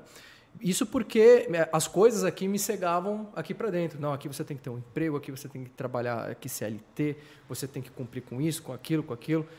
É, e a gente não pensa lá fora. Mas nessa oportunidade que eu fui para a Nova Zelândia é um dos países mais liberais do mundo, uhum. de melhor ambiente para se empreender, tá certo? E líder em coisas que ninguém imagina. Você abre uma empresa em uma hora, é, um é. dia ali. É. Liberdade com responsabilidade. E é isso que a gente tem que trazer para o Brasil. E você e eu, com todo o meu currículo de, de faculdade, boas empresas pelo qual passei, eu cheguei lá e falei: olha isso, se eu trabalhar de pedreiro aqui, aí você já começa, você já dá o braço torcer, você deixa para trás tudo aquilo que você é, é, é, conquistou aqui, né? Muito arduamente.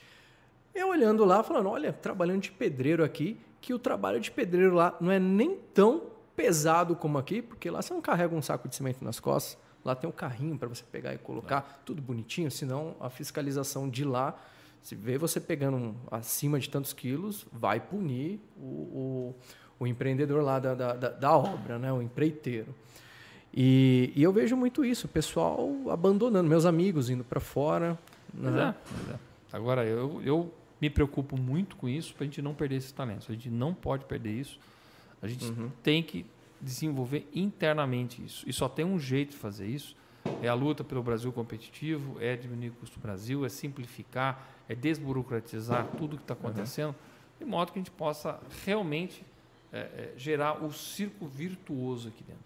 Houve, uhum. Houveram avanços importantes, houveram importantes, mas tem muita coisa ainda para fazer. Né? Tem muita coisa de muito tempo enraizada ainda, né? Para se desfazer. Tem, tem. Tem lá. coisas que reserva mercado e tal. Mas assim, a renovação política tem esse motivo de existir. Né? A minha ida para Brasília, junto com a bancada do Partido Novo, a criação do próprio Partido Novo, mas ela deu uma renovada muito interessante. Por exemplo, o Romeu Zema. Na, Romeu Zema. Na, na, botou, botou Minas nossa, de pé. Nossa, ele tá, reduziu as secretarias lá, metade só, do que... Ele acertou as finanças. Que Ele acertou as finanças e eu, te, eu tenho amigos lá, fornecedor um dos nossos fornecedores importantes aqui estão lá, ele está super contente. Fala, o, o cara e outra, é uma, uma administração pragmática, não é, não é sabe, é, é, é uma maneira de administrar que é super coerente, não é? É legal, legal isso, e né? Transparente. Transparente, transparente é exatamente.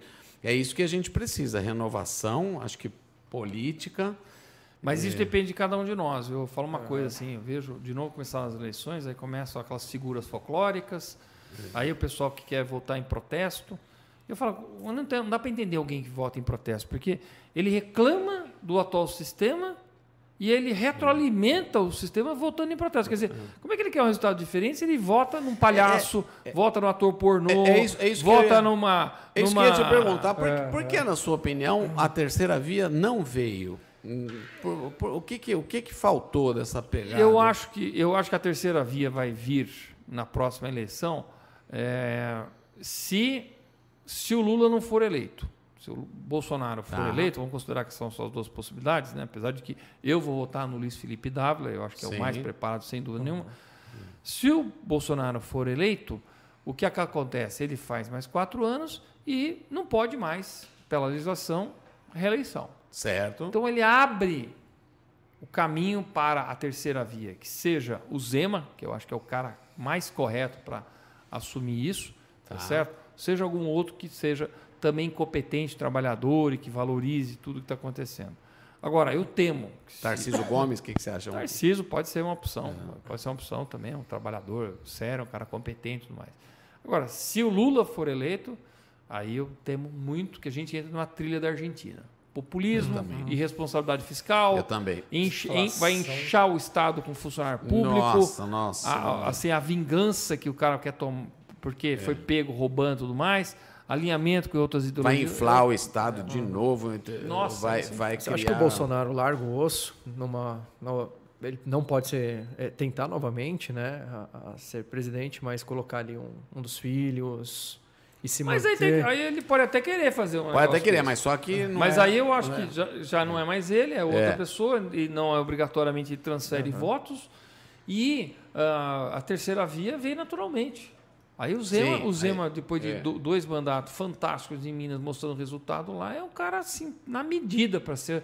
E mineiro. Mineiro é um cara mais tranquilão. Bom tá, demais. Esperada. Sim, ele, é... ele não fala pouco. É meio, meio caipirão, entrega assim, mas...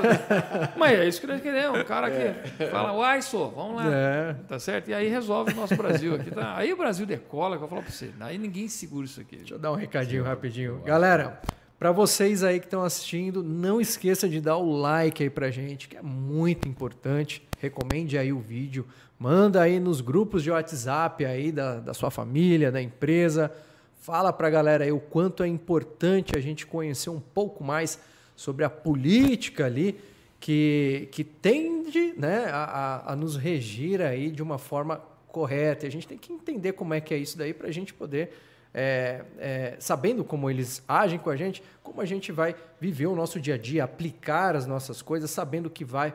Você consegue até presumir coisas que podem acontecer, né, não acontecer, conhecendo a, como está sendo aplicada a política hoje. Dessa forma, você sair mais bem aí né, na, no seu empreendimento, no seu dia a dia, aí na sua forma de, de, de viver. E Isso não aí. esqueça aí de dar o link aí. É, vamos pedir aí um, alguma coisinha para comer? Opa! Vamos? vamos? Pizza? Bora. Bora? Uma pizza? Bora lá, Opa. bora lá. Com as meninas lá também, o que, que elas. Ah, via lá o sabor com. é, essa. A gente fala muito em reforma tributária, né, Alexis? É, você teria uma, uma proposta, uma maneira de pensar é, nessa questão da guerra fiscal, o ICMS, é, esses diferenciais de, é, de, de, de estado para estado? Uhum. Qual que é a sua, o seu entendimento para que a gente conseguisse uma forma que fluísse, fluísse bastante? Roberto, não tem que inventar moda. A gente não tem que inventar uma jabuticaba de três pino tributária, sabe? Aquela coisa que só o Brasil inventa e que atrapalha todo mundo. A gente tem que pegar o que, que tem de melhor no mundo. Quais são os melhores sistemas tributários? Nova Zelândia é um perfeito, ótimo, um dos melhores do mundo. Mas vamos na Europa, vamos para a Ásia, vamos lá para. A China, o que, que a China usa? O que, que o Japão usa? O que, que a Austrália usa? O que toda a Europa usa? Imposto sobre Valor Agregado, IVA. Ou, no Brasil, seria IBS Imposto sobre Bens e Serviços. E ele é muito simples. Acaba com todas as encrencas. Mas primeira coisa, o imposto ele fica no destino e não na origem. Tá. Isso já acaba com a guerra fiscal, porque Sim, ninguém o ICM ficar, tem esse problema. Ninguém né? vai ficar atraindo empresa para é. poder fabricar alguma coisa aqui para que o ICMS fique na origem. Isso ele, é ele tem início que... da guerra, né? Esse é o início da guerra, não tem é. nem dúvida que é o início da guerra. É a forma de você atrair empresas, porque dá em terreno de graça, dá incentivo fiscal, dá o diabo para poder ter a empresa no teu município ou no teu estado, para poder a garantir a arrecadação de impostos que vai ficar no estado. Então, primeiro, posto no destino, não na origem. Você diz assim, eu faturo para Paraíba então eu vou destacar X de ICMS. 18%. E quem, e quem vai benefici ser beneficiado com esse imposto é, é, o destino, é a Paraíba. E de preferência você tá. não tem que pagar adiantado isso. Aquele negócio, o GNRE ah, lá do diferencial isso. de alíquota, que você tem que pagar o imposto do outro. Eu tive tanto caminhão não, parado não, não, por causa disso. Você vai, manda Sim. lá, paga 100 reais. No destino, é 100 mais 18, o cara você vira, tá Entendi. certo? E pronto, acabou. Tá? Ou, que fica até mais fácil, ele paga 100 mais 18 e o próprio sistema bancário já manda 18 para tá, a, a secretária. Mas a coisa, vamos falar de forma genérica. Então, é o IVA. E aí, o imposto sobre valor agregado, o IVA, ele é aí então financeiro e não mais físico. Porque hoje, assim, o que, que eu compro? Eu compro eletricidade lá para minha fábrica, né? Parte da eletricidade vai para virar as máquinas, misturador, e parte vai para o escritório. Certo. Hoje, pela legislação paulista, essa energia elétrica que vai para o escritório, eu não posso me acreditar dos impostos que já foram destacados na nota fiscal e que foram pagos pela CPFL. Eu só posso me acreditar dos impostos que vão me, mexer as máquinas, que Isso. vão iluminar a fábrica. Isso é insumo, aqui não é insumo. Aqui não é insumo, entendi. Então tem o conceito do insumo, que é uma, um lixo que foi criado no Brasil e que é problema com PIS e COFINS, e que aí criou-se o tal do famoso bloco K, para poder ficar controlando o que é insumo, que não é insumo, que não é insumo, e gera mais uma obrigação para todo mundo. Então, no IVA, não interessa se eu comprei é, eletricidade para cá, para lá, não interessa se eu comprei serviço. Hoje, serviço é custo. Quer dizer, contrato a portaria, contrato advogado, contrato de monitoramento, contrato o, o streaming lá, o Sim, pacote de Netflix, de, né? né? Tudo isso é custo. Né? Agora, isso também vira crédito. Ou seja, eu não vou ter que fazer uma nota fiscal. A única obrigação que eu vou ter que fazer é uma nota fiscal, mais nada. Outra vantagem, essa é uma alíquota só para tudo. tudo. Tudo. Bens e serviços e qualquer produto. Ah, e aí você não. não, teria discrepâncias aí? É, qual, qual, seria a resistência, então? Porque para evoluir não. uma reforma a, dessa, a qual seria a resistência? A resistência sempre é de quem paga menos imposto hoje Sim. e que fala que ah, o meu vai aumentar. Tá, mas vai diminuir o outro. E que na discussão, quem que põe no centro da discussão? O pagador de imposto. É ele que compra bens, ele que compra Sim. serviços. Então, se o bem dele está aqui em cima e o serviço está aqui embaixo, que é aquela coisa da regressividade do pobre, quando ele fizer isso, quem mais vai beneficiar? O pobre, porque ele vai comprar bens mais baratos. Então, quem tem que ficar no centro da discussão não é o setor X ou Y, se é serviço, se é locação, se é bem, se é fábrica. Interessa. Sabe por quê? Porque não é ele que paga imposto. Ele recolhe imposto, mas ele não paga imposto. Quem paga imposto é o consumidor. Agora, é óbvio que hoje a academia de ginástica paga menos imposto, recolhe menos imposto e põe um preço mais barato no pacote de vai de, De serviço. de, de- né? vai de serviço lá da academia, Sim. porque tem menos carga tributária. Mas a partir do momento que a gente nivelar, ela até vai cobrar menos, vai até cobrar mais, Mais. pelo pacote, mas o equipamento vai ficar mais barato, montar a academia vai ficar mais barata. Sim, você vai ter uma, uma contrapartida. É.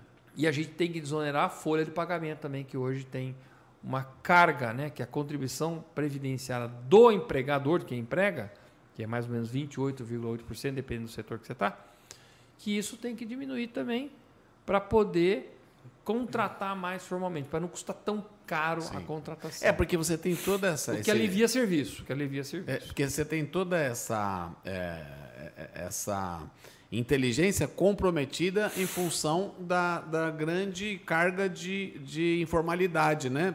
Pelo fato de você ter essas, essas discrepâncias, esses pesos, você tem também muita, muita entidade que trabalha na, na, na- base.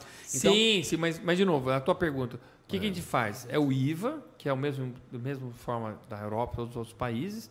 Na Europa, por exemplo, tem talvez duas a três alíquotas. Então, por exemplo, alimentos é uma alíquota reduzida, mas bebida já não é reduzida.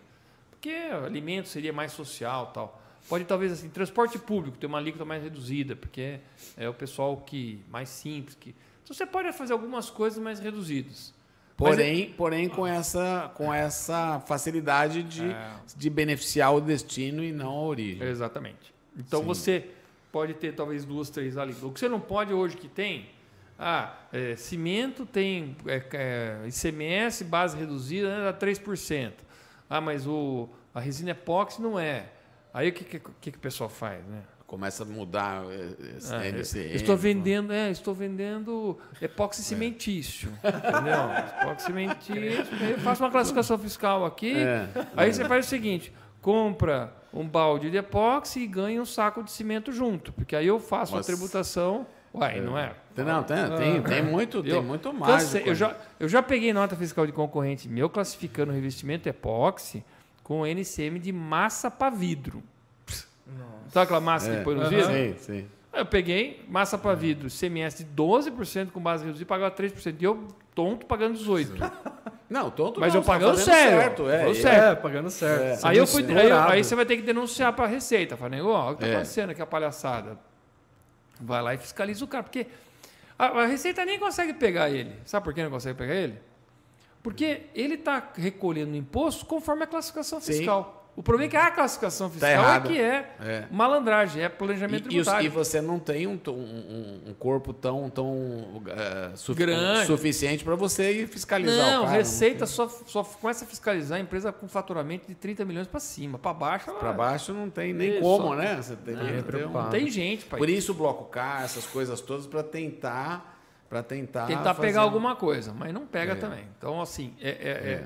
essas palhaçadas que nós temos que acabar. Então, é uma, uma, uma alíquota única, o máximo possível única, para todo Tá. mundo. Então, para nós simplifica tudo. Não tem mais diferencial de alíquota, não tem mais substituição tributária, não tem mais classificação fiscal, Sim, não tem sim, mais mas- nada. Acaba com o IPI, acaba com Acaba com co- esse negócio. PIS e COFINS. É, eu, eu vendi a carga da caneta, você fez a caneta, então você vai colocar a carga da caneta na sua, você se beneficia do ICM, que, aí você vende para o, para o cara que vai colocar a tampinha Ah, e para chegar no, no quem vai comprar a caneta e comprar com todas essas cargas é, sim ou não colocadas, né? Roberto, vou, vou Então- contar uma história. É, é antiga essa, já não, Sim. já não é assim. Mas antigamente eu comp- a gente comprava muito balde, né? Você deve ter Sim. comprado muito balde para poder fazer o fracionamento, vender e tal, não sei o quê. Só que normalmente você gasta mais balde do que tampa. Certo. Porque no meu, nossa, vai misturar, usa o balde, aí sobra tampa. Tinha uma época que eu tinha um monte de tampa e, e não tinha balde. Eu liguei lá para o meu fornecedor lá e falei, ó, eu só quero balde. Ele falou, ah, não dá. Tem que ser balde com tampa. Eu falei, é completo. Eu falei, não, mas eu só quero balde, não quero tampa. E eu, eu já senti que tinha uma coisa no ar, falei, manda, traz a nota fiscal do. Aí fui pegar a nota fiscal do, do cara que vendia balde. Tá. E aí eu descobri a sacanagem. Quer dizer, sacanagem. O balde tinha um IPI altíssimo de embalagem no estado de São Paulo, é, no Brasil, aliás, embalagem, tinha um- era tipo 25% o, Tá. o IPI do balde. Era altíssimo, não lembro, era um número grande. Mas a tampa era só 5. Então vendia tampa. Aí o cara, o preço dele, o lucro dele estava na tampa e não no balde. Então ele não ia vender balde sem tampa. Entendi, entendi. E aí, esse tipo de, de distorção, quando você tem várias alíquotas, provoca. Provoca, Qual- Qualquer lógico, um faz esse planejamento tributário. É, o planejamento tributário vai Qualquer fazer. um faz esse planejamento. Se não fizer é louco. Ele, ele admite um certo risco, aquele risco calculado, e faz Eu vou, eu vou te falar na área de revestimentos epóxi. O que acontecia direto, não sei se ainda acontece porque eu não estou mais tanto no dia lá. Mas o cara vendia o piso aplicado, ele vendia produto bem baixinho e metia o preço do serviço lá em cima. Por quê?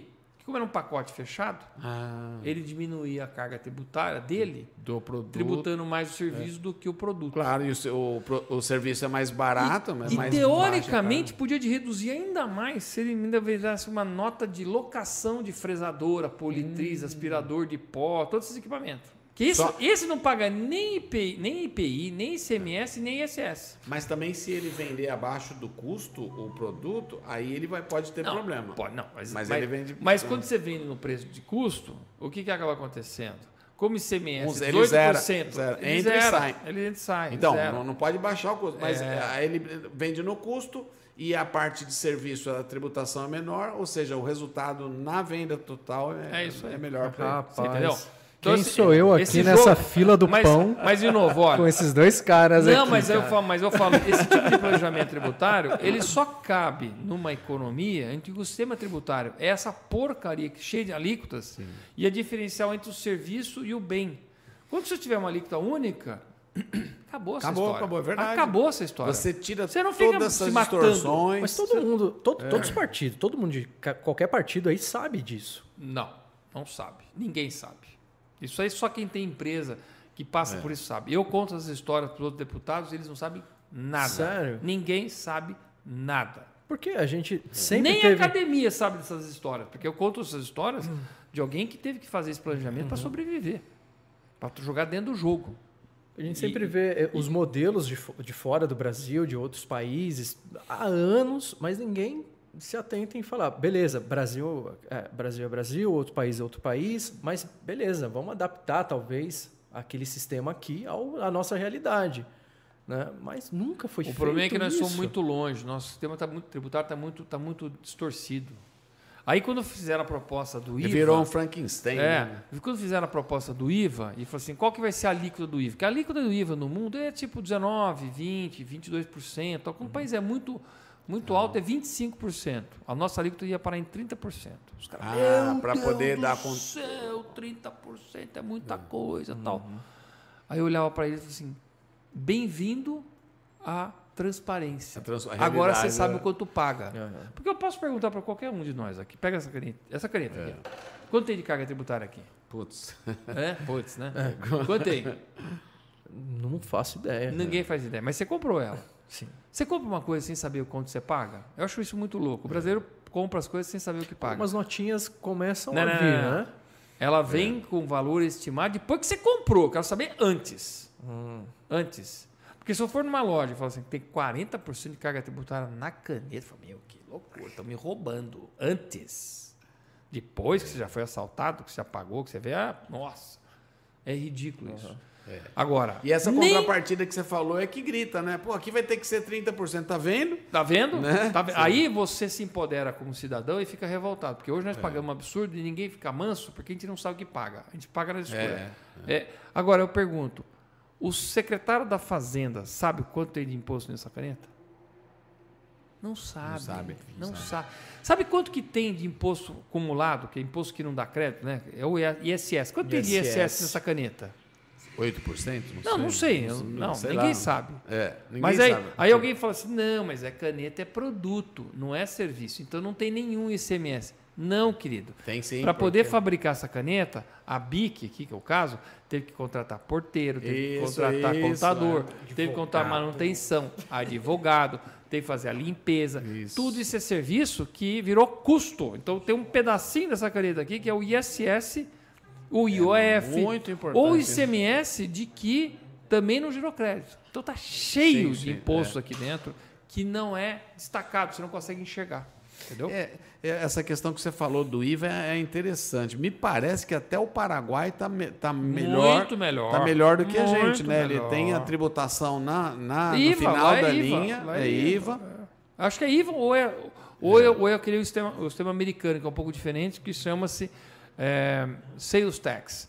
E o Tá. Sales Tax é o seguinte: na cadeia eles não tributam. Tributa só no final da. Só na, porém, no consumo. Porém, também toma cuidado, não, não sonegue, porque. Vai cadeia. Vai, Vai vai- pra cadeia. Toma uma Vai, ferrada. não, vai pra cadeia, não tem conversa. É, Pode ser a então. pessoa mais milionária do mundo, vai pra cadeia. É isso que é legal, é isso que é legal, né? Você tem. Tá, tá tudo. A, a regra é cla- é clara, tá tudo bonitinho ali. né? Sabendo que a regra é clara e É. que eu não vou errar, beleza. Agora, eu queria mandar prender pessoas no Brasil porque errou o sistema tributário. Isso é sacanagem. É, é construir mais presídio do que casas. Aí Sim. de casa minha, acaba com o programa Minha Casa Minha Vida e o Casa Verde Amarelo começa a fazer presídio, o- o, meu presídio verde amarelo. O exemplo da substituição tributária é clássico nesse sentido. Eu duvido, eu duvido, olha, pelo que eu acompanhei na associação, lá na Almaco, eu duvido que o cara acerte isso sem ele mergulhar verticalmente no, no É isso aí, assunto. né? porque ele é, Não, é muito complicado. Mas os indiretos ninguém sabe. Sim, os Porque, indiretos, né? porque como é que você fabrica quantas canetas Bics por dia? Sei lá, milhares. Como é que eu vou pegar uma parte da- do custo do, do serviço, do cimento, e saber, não, cada caneta tem um 0,01 centavo de. Não dá para Não saber. dá, não dá, não. É, pra tem uma saber. carga grande aí de- dos impostos, mas você, por essa complicação do nosso sistema tributário, você não, não consegue dimensionar. né? É. Por isso, muito mais. Agora, também tem o seguinte: falamos do ICM, mas você tem impostos federais que também estão incidindo no, no produto. PIS e COFINS. E como é que IPI. você, como é que se resolveria isso? Porque- Não, então. É que quando a reforma viria, ela, ela unir, vai unir PIS, COFINS, IPI, IPI, ICMS e ISS. Isso seria um IVA nacional. Tá. Só que tá uma briga de Receita Federal com É. o resto. Então vai ser o IVA dual. Então vai ter um IVA só de PIS, COFINS e IPI e outro IVA de ICMS mais ISS. Para poder caminhar para os destinos. É, é. Entendi. É, e aí são dois, dois IVAs completamente. Mas você poderia fazer o IVA só. É que é só uma questão vai de programação. de, Não, de não. dividir para os Não, destinos? Não, não, não, Isso é super rápido. Isso aí é uma programação no computador, o dinheiro vai para cá, vai para lá e acabou. A única coisa é que você tem que ter uma grande câmera de compensação. Porque o mesmo imposto. Tudo. Porque imagina a tua empresa. A tua empresa vai ter lá o CNPJ lá, é- seria uma conta corrente lá junto com essa grande câmera de compensação. Tudo que você compra com nota, Certo. você entra de crédito. Então, todos os impostos que foram pagos pelos teus fornecedores, seja de, eh, serviço, locação, seja de bens mesmo, gera crédito. Você tem uma conta de crédito. Tudo que você vende, você também tem que pagar imposto. É uma conta de débito. Sim. Débito, crédito menos débito vai sobrar a parte do imposto que você tem que pagar. Sim, esse é o Que- atual. Esse é, o, o- o sistema não, não, atual. não, não, não. O atual não é esse, não. É, é assim, eu compro, eu compro o produto, vem carregado com ICM, ele entra de crédito para mim. Só que é insumo. Tudo que você compra e Ah, tá. e que não é insumo não gera crédito. Então você não tem 100%, você tem uma parcela só do que é. Então, a resina epó que você comprou, sim, tá certo? Mas a eletricidade do teu escritório já é não.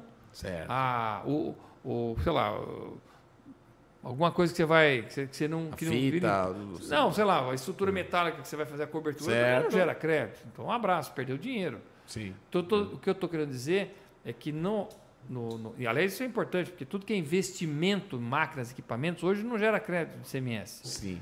No novo sistema, é crédito na hora. Então, tudo que Tá. você comprou é crédito, a empresa já tem crédito. Então, os primeiros anos de vida, se você tiver muito crédito, você não paga imposto. Você não paga Entendi. imposto de tanto crédito que você tem.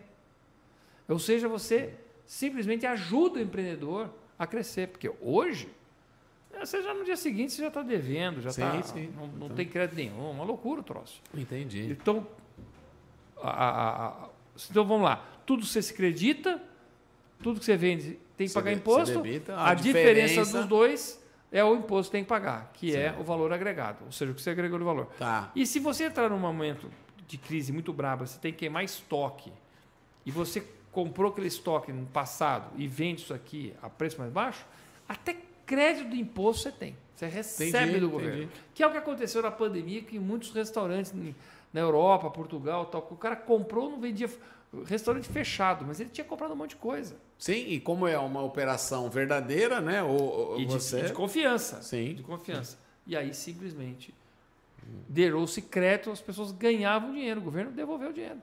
Você já viu o Brasil devolver dinheiro? Governo? Não, é, é, é, realmente é um negócio uh, fácil de entender, né? É, é sobre o valor agregado. Eu, eu, o que, que a minha empresa fez? O que, que eu fiz? Eu mexi com isso daqui, que é 10, e eu fiz virar 13. Eu vou pagar o imposto sobre 3. 3 é o valor agregado. É o valor 25%. agregado. É isso aí. Aí você não causa nenhum tipo de injustiça. Não, é uma coisa assim, é. para qualquer um entender. Entrada e saída, a diferença é o imposto. Acabou. Não tem o que. Tá certo? Impo Impostos de entrada, imposto de saída, a diferença é o que você tem que pagar. Acabou. E dentro da nossa realidade aqui, o que, que você acha dessa. Porque os meus clientes, é quem está nos ouvindo, sobretudo, e todos, a maioria dos meus clientes, eles são pequenas empresas. Sim. E o limite do simples está aí há cacetão de tempo. Tá, tá. tá o que, que você acha disso? Eu acho o seguinte: o sistema tributário hoje é tão ruim que todo mundo quer ficar no simples. Mas Sim. quando a gente fizer esse sistema aí, que dá tudo a crédito e tal, não sei o quê, a pessoa fala, por que, que eu vou ficar dentro de um regime do simples que me limita o me crescimento? Limita, isso, isso. Não, não, vou pular para fora. Vou fazer é, outra coisa. Porque hoje é assim, quando você pula para fora, você está fudido. Morto. Aí é a zona da morte. Está fudido. Lucro você... presumido chama-se é. zona da morte. Sim. É onde empresas quebram. Porque quem está no lucro real já consegue fazer Sim, porque o cara planejamento. Tem, é, existe uma coerência, né? Olha, meu lucro, por conta disso, disso e disso, meu lucro foi tanto. Aí eu vou tributar o meu lucro. Agora, o Isso. lucro presumido. É presumido. Ele está tá dizendo está presumindo que eu tive. O lucro se eu não tive. É, eu estou pagando do mesmo jeito. É porque é uma simplificação que todo mundo paga mais para ter menos é. dores de cabeça com a Receita Federal. Mas é o fim do mundo. Isso é o fim do mim. mundo. Para mim, tem que é. acabar. Então, no mundo, só tem dois regimes. Um para empresas bem pequenininhas, que é aquela lojinha de flor, que é a academia de pilates, aquela coisinha, uma loja só, uma atividade Sim. só. E o resto é IVA, ou seja, não tem limite de crescimento, você vai embora, tá certo? O Brasil tem microempresa individual, Sim. empresas do simples, né, que sejam empresas é, EPP, ou, ou microempresa, ME, depois você tem lucro presumido, depois você tem lucro real. É muito sistema. É muito sistema. É muito sistema e tem essa, sobretudo essa questão que você falou. As empresas, às vezes, é, pelo fato de estar enquadrado no, na, no EPP, ele vai trabalhando e chegando, vai esbarrando no limite. E aí ele cresce aí, lateralmente. Aí, aí ele cria uma outra empresa, isso, uma outra empresa. Ou, ou pior ainda, ele começa a ser, entre aspas, menos eficiente para poder não crescer mesmo e ficar ali onde é que ele está. Então. E, e, poxa, você está perdendo Roberto, uma oportunidade. Você comigo em 2000 e... Não, foi, não, não foi nem, nem, nem chegou a isso. Acho que em 2000. Eu, che, eu, eu, eu bati assim na mesa e falei para o pessoal, para de vender. Para de vender que senão nós vamos desenquadrar.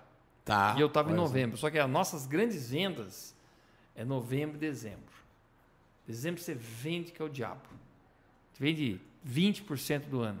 Tanta Quer dizer, obra. olha só, hein? Olha, eu para falando, de vender. Eu falando para o pessoal, para de vender. Você vê como o sistema... O sistema de tributário que estimula o dono da empresa a falar, para de vender, está errado. Eu não tenho dúvida sobre isso. Sim, tá sim, eu concordo. Eu estou te falando isso porque a gente tem... Eu, a, a, a Redilize não está, lógico, no, na, na na, na EPP, porque a gente, a gente vende, não está no simples, porque a gente vende matéria-prima, o faturamento é alto, etc, etc. E você dá crédito para os é, outros. Né? Dou, exato. Então não estou. Mas os meus clientes, bastante deles, eles estão é no, no, é E eles falam realmente, isso que você acabou de me declarar, eles falam. Falar, ah, não, é porque eu vou estou chegando no, no, limite, eu vou, é, tipo, vou aumentar para vender menos, é, vou, vou fazer não sei o é, quê. Muito, muitos que eu conheço acabam montando empresas do lado. Pega a tia, tá. pega também, o irmão, também tem pega, isso, monta, pega é. a avó e tal, e vai montando empresa para o lado. Aí fatura um é. pouco dessa, pouco daquela, pouco daquela. Você vê, você quer ajudar a economia, a gente sabe, por outro lado, que é, esse sistema fez um monte de pequenos empreendedores, eles dão emprego, a gente sabe de tudo isso. Mas não é uma coisa é, é simples, né? não é uma coisa salutar, acaba, acaba sendo cheio de, de manobra e, e, o cara fica sujeito à fiscalização, fica com o imposto de renda tudo é, zoado, é, né? É. acaba complicando demais. Não, então, horrível, horrível. A reforma tributária tem que acontecer. Tem, tem e que... muito, porque ela vai simplificar tanto a vida do empreendedor Eu falo, eu falo isso. Eu vendi parte da minha empresa para um grupo americano, né? Tá. Em 2018. É, e agora talvez eles queiram comprar o resto lá em 2023. Eu não monto outra empresa no Brasil enquanto não tiver um novo sistema tributário, porque com Sim. esse tá louco. Com esse é muito, É muito trabalhoso mesmo. A gente vem. Inclusive, eu vou te falar. O... Por que, que esse podcast eh, aconteceu? Por que, que ah, a gente começou trazendo o nosso cliente aqui, que ah, eu faço joias afetivas. Então vem aqui, ela eh, comunga, comunga com os outros eh, ouvintes aí, ela comunga a, a técnica dela e que faz crescer esse mercado das joias afetivas, como a da, da, da, da tábua de, de, de, de alimentos. Como, Sim, sim, né? Então, então isso, isso começou a dar, um, dar um, um volume. E aí a gente sentiu a necessidade de dar um apoio para esses pequenos empreendedores. Sim, sim. Por que isso? Na- falando agora de Redilize de novo. É, quando a gente ficou com seis unidades, eu tinha um trabalho, nossa, monstro. E tinha. é, era muito difícil a administração. Controlar Aí veio, a gente veio uma. eh, teve- nós tivemos uma ideia que, do fim, graças a Deus, deu certo, que foi o seguinte: a gente atribuiu licenças para parceiros comerciais com a sua estrutura pessoal. Isso. Então a gente tem um contrato onde tudo que a Redilize vende, e a gente tem um, um trabalho muito forte na internet, tudo que ela vende, a gente eh, exige que esse colaborador, que esse eh, licenciado eh, eh, compre da gente. Isso é lógico. sim. Embora ele pode ter uma linha de, de saneantes, ele pode ter uma loja de parafuso, ele pode, mas ele tem, ele sendo um, uma, um rede center, né, ele vai vender os produtos que a gente fabrica, que a gente vende, sim. ele vai, vai revender esses produtos de maneira exclusiva. Deu certo, digo por quê. Quando tinha a estrutura que era toda Redilize, você está encaixado num sistema de, de tributos mais salgado, você está sujeito a uma, um milhão de, de, de problemas, de, é, todas essas questões de licenças que você falou, né? Você está como é, Redilize, você está sujeito a tudo isso, seja naqui ou seja no, em Ocunhé, onde você tem uma pequena unidade.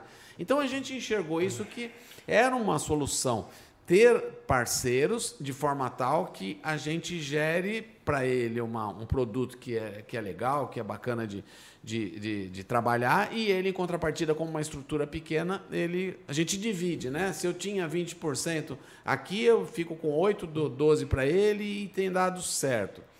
Por outro lado, é, é até engraçado que eu, que eu vou falar, por outro lado, a gente sente o seguinte: puxa, eu preciso ajudar, e por isso a sua vinda, como de outros eh, colaboradores importantíssimos, a gente precisa ajudar esse licenciado, porque eu sei que ele vai enfrentar um monte de coisa. Eu sei, passei por tudo isso, né?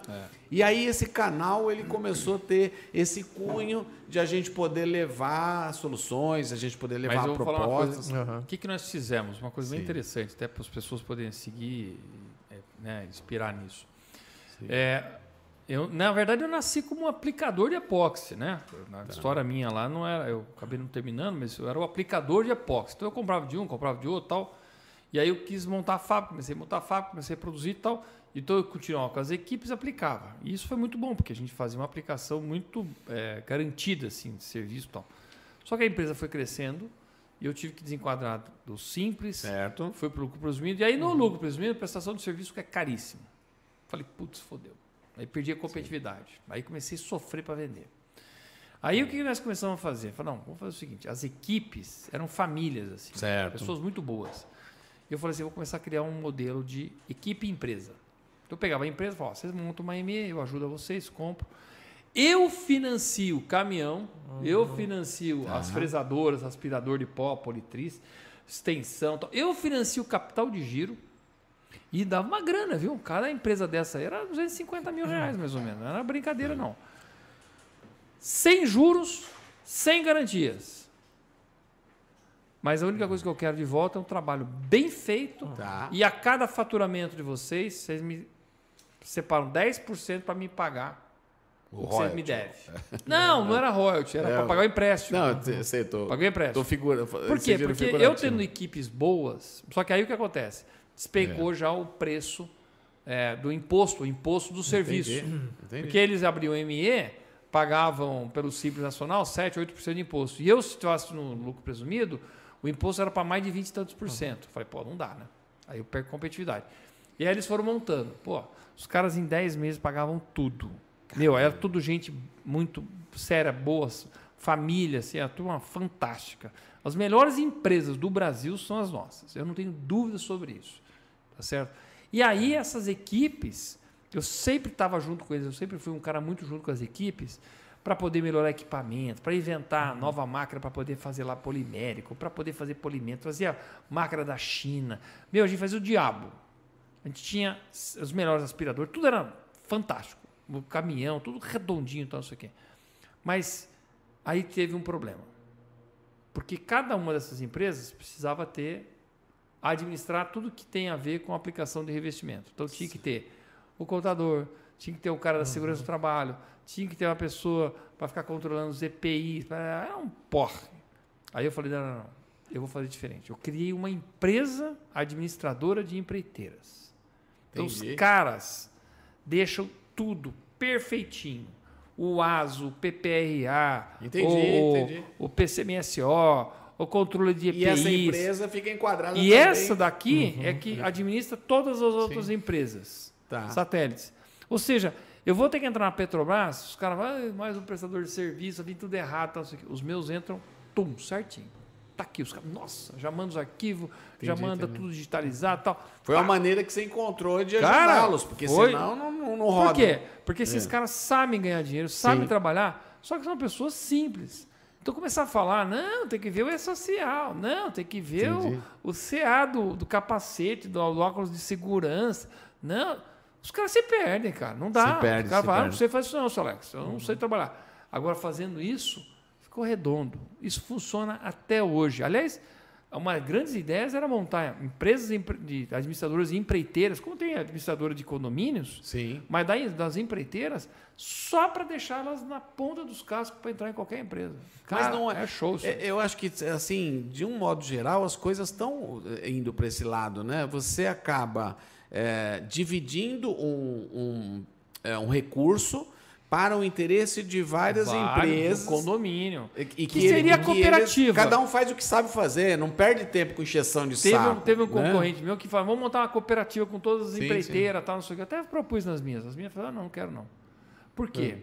Que cada uma quer cuidar do seu equipamento, quer isso aqui, elas não confiam muito na outra, o outro Entendi, é mais relaxado, isso aqui é mais... Só que fica caro, né? Tudo isso é custo. Não, mas o que, o que acontecia da, da cooperativa é que você já não tinha contribuição patronal previdenciária que você tem se você eh, contrata pessoas. No regime do simples é um pouco mais, mais tranquilo isso, tá certo?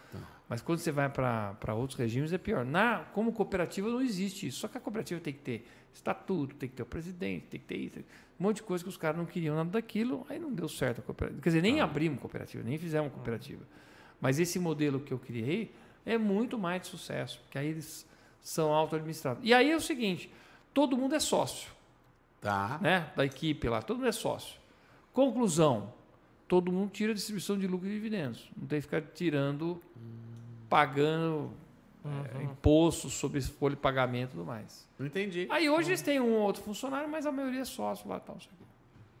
Entendi. Legal. É o planejamento tributário, bem. rigorosamente dentro. Mas funciona do... bem. Quando o cara é dono, ele cuida mais. Cuida mais. Quer ver crescer, com É. certeza. Sim, sim, é também um fundamento nosso aqui dos nossos eh, licenciados. Quando o cara é dono, ele cuida bem. E, e até, e até uma maneira, uma maneira que ele, eh, ele enxerga, você muda o ponto de vista, ele enxerga um determinado problema com olhos eh, diferentes, De, né? de interesse E dele. não é nem maldade, é, é a diferença do É. ponto de vista mesmo, né?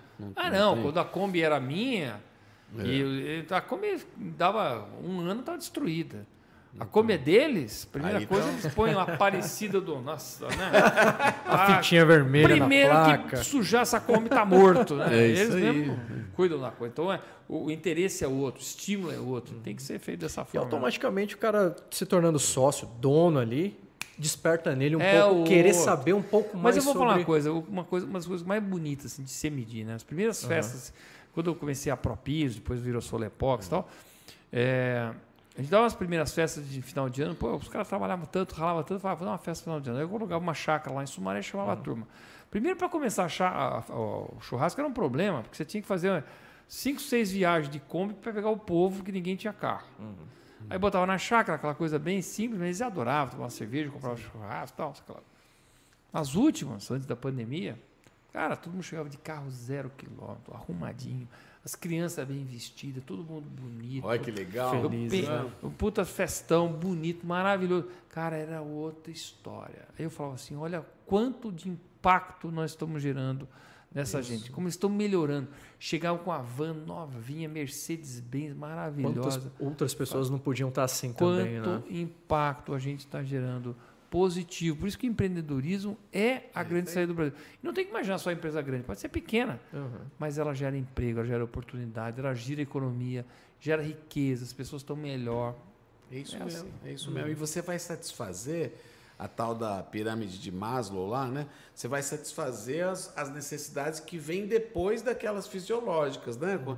Quando você fala, todo mundo quer, apesar, apesar de muitas vezes o cara não perceber aquilo que ele deseja, porque ele ainda não satisfez nem uhum. aquela base, nem na base mesmo, que é a necessidade fisiológica, ele, ele, ele é, quer aquilo. É. Assim que o cara estiver comendo e bebendo, ele vai pensar na segurança. Assim que é. ele pensar na segurança, ele vai pensar numa realização é, mais pessoal, no, é. as prioridades, né? a questão uhum. social, tudo.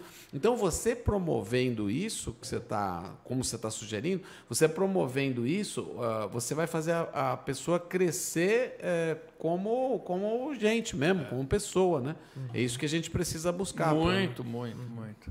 Para ter um, uma, um uma, um desenvolvimento verdadeiro uhum. mesmo, né?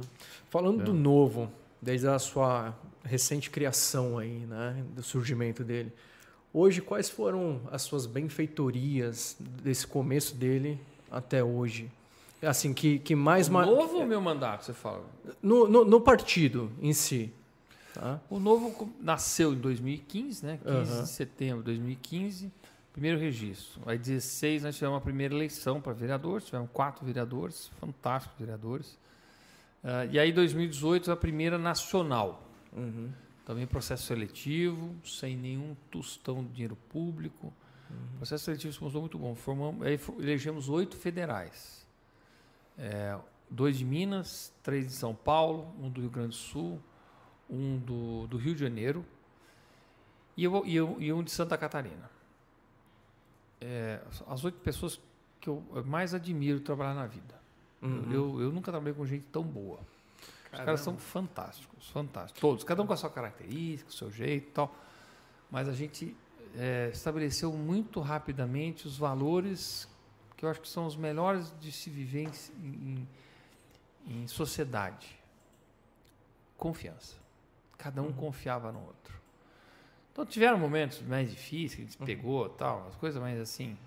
A confiança era a chave do negócio. Eu vejo que não é um partido que vai para lá para debater alguma coisa, para ficar atacando os outros, né? E eu tenho uma sim, não ele vai para frente. Não, a gente não ataca uh, partido, a gente ataca ideias é, ruins. Ataca a plataforma, né? A plataforma é, que você vê que não... Ataca populismo, gente... ataca é. aquelas coisa sem pé nem cabeça que a esquerda propõe, essas coisas. Uhum, ataca mesmo. Também não estão lá para... Pra... Ser bonzinho e ficar é. recebendo. Não. não, isso. Mas tem uma baita diferença, né? É, na, no, no porte de vocês com os demais, né? Tem, porque, baita. assim, todos têm propósito, todos são certos, todos são bem informados todos é, conquistaram esses votos com, com muito conteúdo. Uhum. Então, a minha primeira campanha foi extremamente espartana.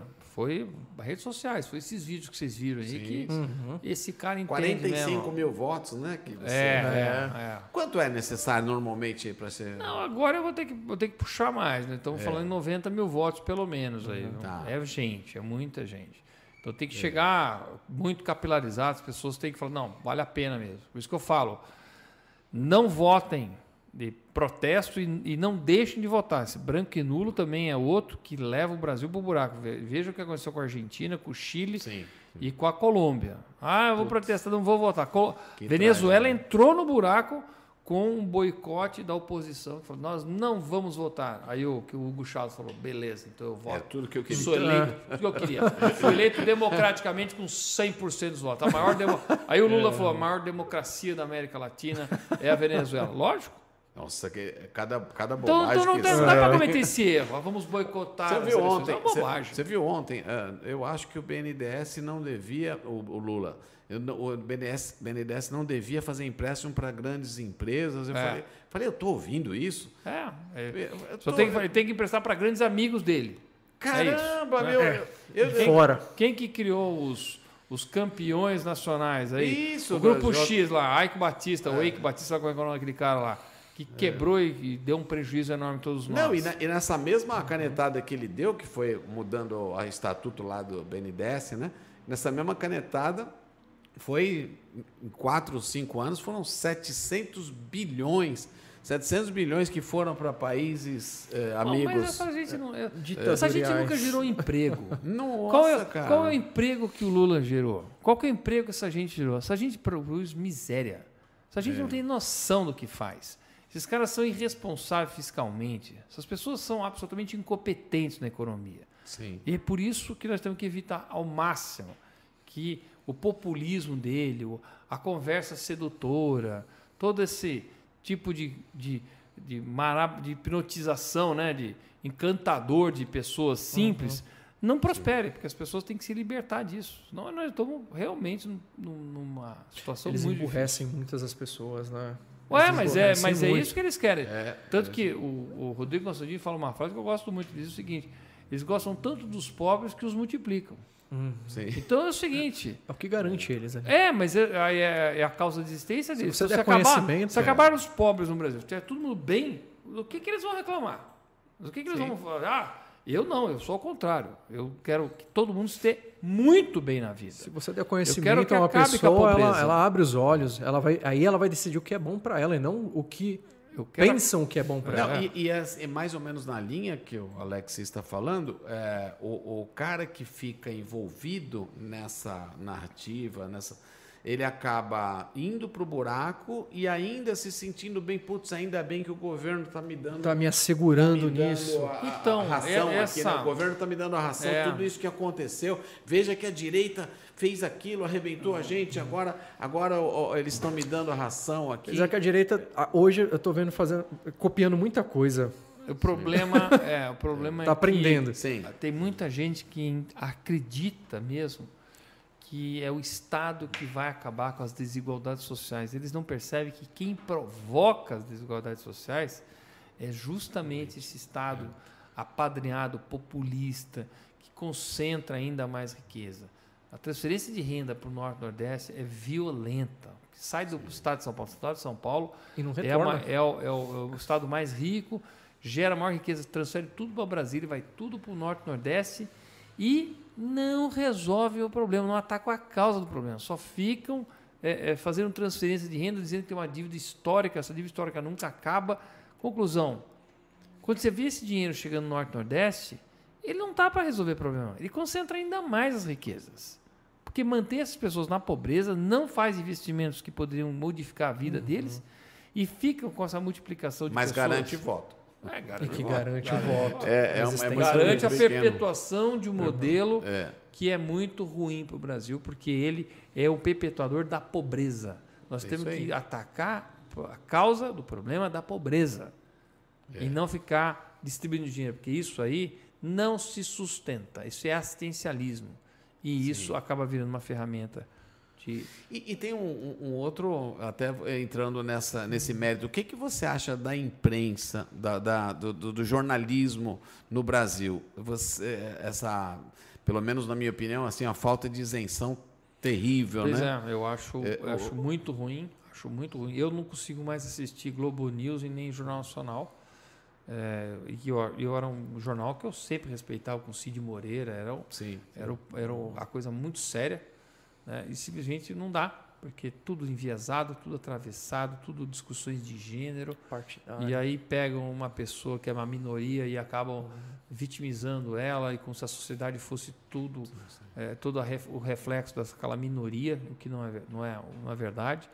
E, e acaba que quando você percebe que é desonesta intencionalmente, perde a credibilidade. Agora, a imprensa, se não tiver credibilidade, não tem nada. Não tem nada. Não tem é. nada. É. E depois ficam reclamando de Bolsonaro, de não sei o quê. Eu vou falar uma coisa, eu acho que ele exagera mesmo, tá certo? Não precisaria ficar desse jeito. Mas a desonestidade é a pior coisa do mundo. E eu falo isso tanto da imprensa quanto das escolas. As escolas sim, também, sim. hoje, tem muita educação desonesta. Se eu ponho numa escola, eu não quero que meu filho seja doutrinado internamente. Sim, e eu vi isso com meus filhos. Tinha muita gente tentando manipular, mas chegava em casa, a gente dava uma bela corrigida, falava, oh, não é por aí não, meu amigo. É. Assim ninguém, ninguém para de pé, ninguém vive. Tá certo? Ah, não, Mas isso porque você tomou conhecimento, né? Às vezes é não. eles falavam sempre, é. sempre tem muito diálogo dentro de casa. Sim, isso é importantíssimo. Eu perguntava se eu, você tinha esse contato. Senão não tem jeito. Como é fácil moldar a cabeça de alguém que está se desenvolvendo, uma criança. Mas ah, isso é uma estratégia. Contar uma história bonita, que é o que eles contam, e que faz, é. já convencem o adulto. Essa é uma estratégia. É, é, melhor, é melhor criar mentes com a nossa cabeça, doutrinando na escola, do que tentar convencer um adulto. Adulto é, não convence. E aí o que eu falo, o melhor antídoto para esse tipo de esquerda é a pessoa começar a trabalhar e ganhar o dela Sim. e falar, meu Deus. É, e resistir, né? Porque, assim, certo ou não, muitos privilégios foram cortados, né? No, nos, últimos, nos últimos anos aí. Eu falo de eh, Lei Rouanet, eu falo de, de, de, da imprensa que, que tinha propaganda. For, forte participação do governo. Então, é, muitos interesses, bancos, muitos interesses foram cortados. Uhum. É, então, você tem que resistir, porque a pressão para que isso volte... Foram cortados nos últimos quatro anos, né? Vamos é, ser bem claro. Nos últimos quatro né? anos. Nos últimos Mas, quatro anos, é. Eu estou falando nesse sentido. Você precisa resistir, porque é, essas, é, é, essas entidades, vamos falar dessa forma, que tiveram essa, eh, essa quebra de receita, elas vão fazer muita força e às vezes, ou quase sempre, de maneira desonesta. É, né? É. Eles vão, é, eu, trabalhar eu, assim, muito forte que, nisso. Assim, qualquer discussão tem que ser honesta. É, se alguma coisa é bem feita, mesmo por alguém que eu não goste, tem que reconhecer que aquilo eh, funciona. Por isso que o Partido Novo sempre se colocou muito independente. A gente nunca se posicionou a bancada, pelo menos federal. O partido teve um momento que se posicionou é, oposição ao governo, queria impeachment, mas não a bancada federal. A gente nunca aceitou Sim. isso. Porque a gente achava que uma posição de independência uma, uma, uma posição mais forte para poder votar a favor daquilo que realmente é importante para o Brasil e criticar aquilo que não é interessante, tá certo? Porque não tinha sentido ser oposição e está votando quase todas as matérias é, a favor do, do governo. Então, independência era a melhor Sim, independência é analisar o texto, analisar é. o que está sendo proposto. Ser honesto, né? ser criterioso. Ser honesto. É isso aí, é isso aí. Nossa, eu acho que é, é, é, o que todo mundo sonha de Bob mesmo, né? Você ter, você ter lá representantes que façam uma análise isenta, que, né? Que dê, é. Quando, quando você quando tem um acerto, se você é oposição, tem um acerto do governo, reconhece. Uhum. Quando tem um erro, critica. E aí a gente conseguiria uma democracia bem, bem legal mesmo. Né? Essa seria uma boa democracia. Pessoal, é. vamos abrir para perguntas daqui a pouquinho. Você que ainda não deu like aí, dá o like aí, que vai ajudar a gente bastante. Isso aí. E queria fazer uma pergunta. O que, que você acha dessa garotada do esses mais jovens aí do MBL que tá eu tenho eu tenho visto que eles gostam muito de você apesar de é, discordar em alguns pontos mas sempre tocam no seu nome fala pô eu gosto muito do, do Alexis tal discordei disso dele e tal é, é, eu vejo só com você dentro do, do novo lá a galera gosta deles também como é que é o não, Arthur gosta de você, é, o não, Kim. Eu, eu, vou, eu vou falar o que acontece. O Kim é um dos mais, mais fantásticos deputados federais que tem no que Brasil. Que cabeça é a dele, né? Ele é muito bom. Eu gosto muito uhum. dele. Uh, o Arthur eu também tenho uma admiração muito grande, é um cara corajoso, pensa bem e tal. Fez uma besteirinha. Deu uma pisada na, na, na banana, na, na casca aí. da banana lá tal. É, condenaram, assim, como chama? É, é, Cancelaram ele, né? Cancelaram. Hoje é tudo é cancelar. Ele, é. Cancelaram ele. Eu achei assim é, desproporcional. Acho que ele é. errou. Errou, mas errou. quem não erra, pelo amor de é. Deus. Fez uma tá merda, mas. É. Então, eu, eu, eu admiro ele, sim. Uhum. E eu, ainda bem que ele está voltando, tá certo? É, acho que é importante ele ter. Acho que foi um absurdo a cassação dele, na minha opinião. Desproporcional. Aproveitaram disso para. Foi muito desproporcional. Desproporcional. Tem coisas que, que felizmente, assim. É, a opinião pública fica quase cega e aí já quer uhum. bater, quer acabar. Só que tem um erro dos dois que eles acho que aprenderam agora. Uhum. É, eles realmente batiam em todo mundo, indistintamente. Não sobrava ninguém, acho que nem a mãe dele sobrava. Ele batia o tempo todo mundo. É o que, o que eles queriam mostrar, né? É, mas espera um pouco, cara. Você sabe, acho que minimamente. Assim, uhum. Então eu escutava, eu vi várias vezes. O próprio Renan e o Arthur tá meteram o pau na bancada do Partido Novo. Falei, nego, qual que é a tua com isso? Não, tá passando pano no Paulo Guedes, ah, ah, querendo lacrar. Eu falei, cara, lacra com outros, mas não com a gente, porque nós estamos, uhum. do, nós estamos na mesma briga, cara. O inimigo aqui é o centrão e a esquerda. Não é um Partido Novo. Para que isso, cara? Então eu acho que você não. Eu, eu posso ter críticas é, do Arthur, posso ter críticas do, do Kim, uhum. que seja mas eu jamais atacaria eles em público para querer lacrar e querer ganhar like. Fazer uma jamais faria isso. Eu jamais faria isso. Uhum. Então, é, nesse sentido, eu vejo, talvez seja a reverência da idade, uhum. entendo isso também, não vou ficar brigando, Tal. É a forma de atacar, mas não sem a lacração. Falar, mas tem gente muito é. boa. O Fernando Holliday, que saiu lá de dentro do MBL tá no novo, ah, uhum. rapaz, fantástico, bom pra caramba também, cara. Gente boa, né? E a gente tem que ter boa gente na política. Eu vejo assim, se você começa a atacar quem é bom, os teus próprios. Quem que, quem que você quer? Você acha você também que, perde credibilidade, você acha, né? Não, mas não é só isso. Também uhum. perde um pouco de credibilidade. Mas é. assim, você acha mesmo que você vai conseguir ser eleito sozinho e enfrentar 512, que agora se acabou, o Partido Novo não tem mais, você atacou uhum. o Partido Novo, e querer, e querer fazer a mudança política, não vai ter aliança ah, desculpa, meu amigo, não vai. Então uhum. sejam inteligentes. Até eu falo que o MBL, na última eleição de 2018, eu andei com o MBL muito na rua em Campinas, uhum. fazendo o impeachment da Dilma, porra, trabalhando pra caramba, subindo caminhão, ó, comendo muito saco de sal junto, tá certo? Muito, muito, não foi pouco. Pá, só paiou, organizando, turma vassoura. Lá, lá. Quando começou 2018, eu falei pro pessoal do, da MBL Campinas, e aí, vocês vão apoiar? Não, é só quem e Arthur, não tem mais ninguém. Eu falei, porra, obrigada. Lutamos Trabalharam tanto. junto tanto. É. Não, não, é a regra é essa. É quem e Arthur. Eu falei, tá bom. Quem é Arthur? Vai, quem é Arthur? Uma hora. Só que eu falei para eles, vocês estão errando, porque o Kim e Arthur vão ser eleitos com certeza, mas eles não vão fazer verão. Tem que ter mais gente. Uhum.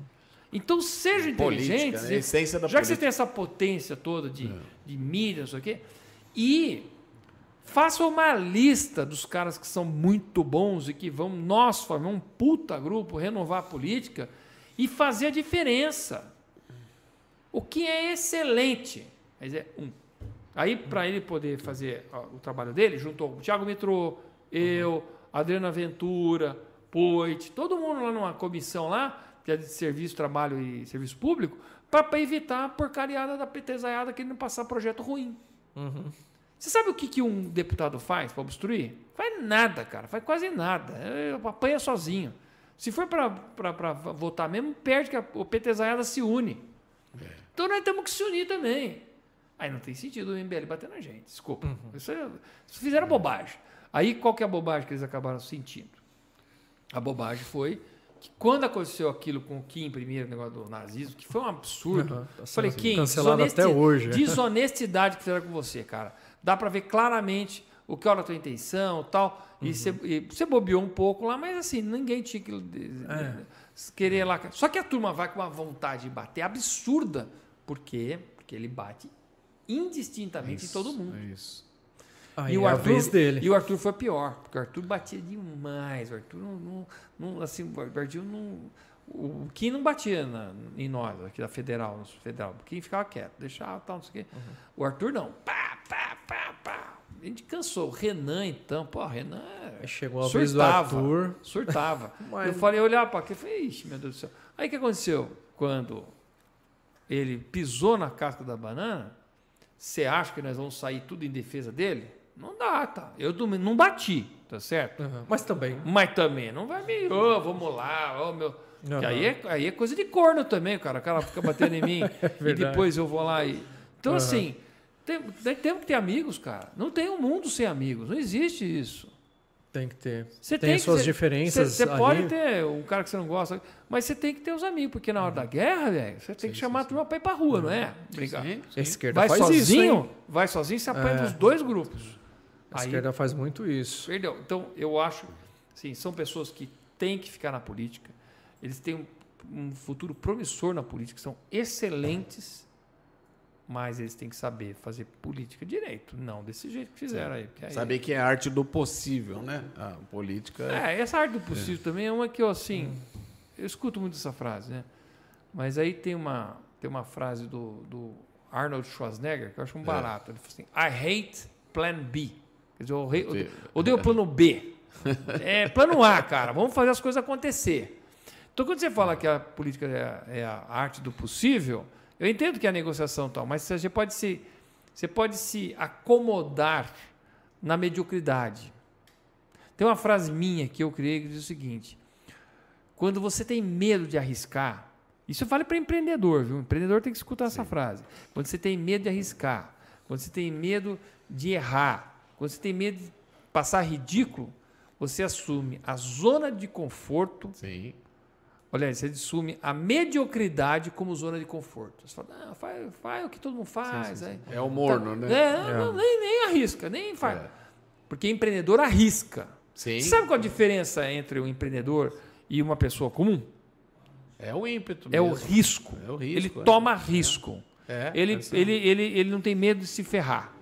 Porque a maioria do, do, dos aventureiros, eu vou falar para você, ele não é empreendedor, a maioria dos aventureiros é inconsequente na hora que pega o risco mesmo, que ele vai ter que botar o dinheiro e tal, ele recua, fica com medo. Então, é. essa é a diferença. Mas, só fechando o MBL, né?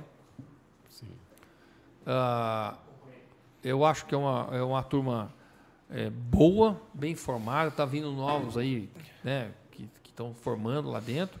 Uhum. E a gente recebeu agora, uma tem que saber, tem que saber brigar. Não é assim. A gente recebeu a Amanda aqui que tá, vai concorrer também aí. Amanda, estou vendo ela, observando ela. Ela boa. veio aqui também, gente boíssima. E até ia, é, ia ter um debatezinho aqui entre ela e um, um rapaz, o Rolandinho, um youtuber muito famoso.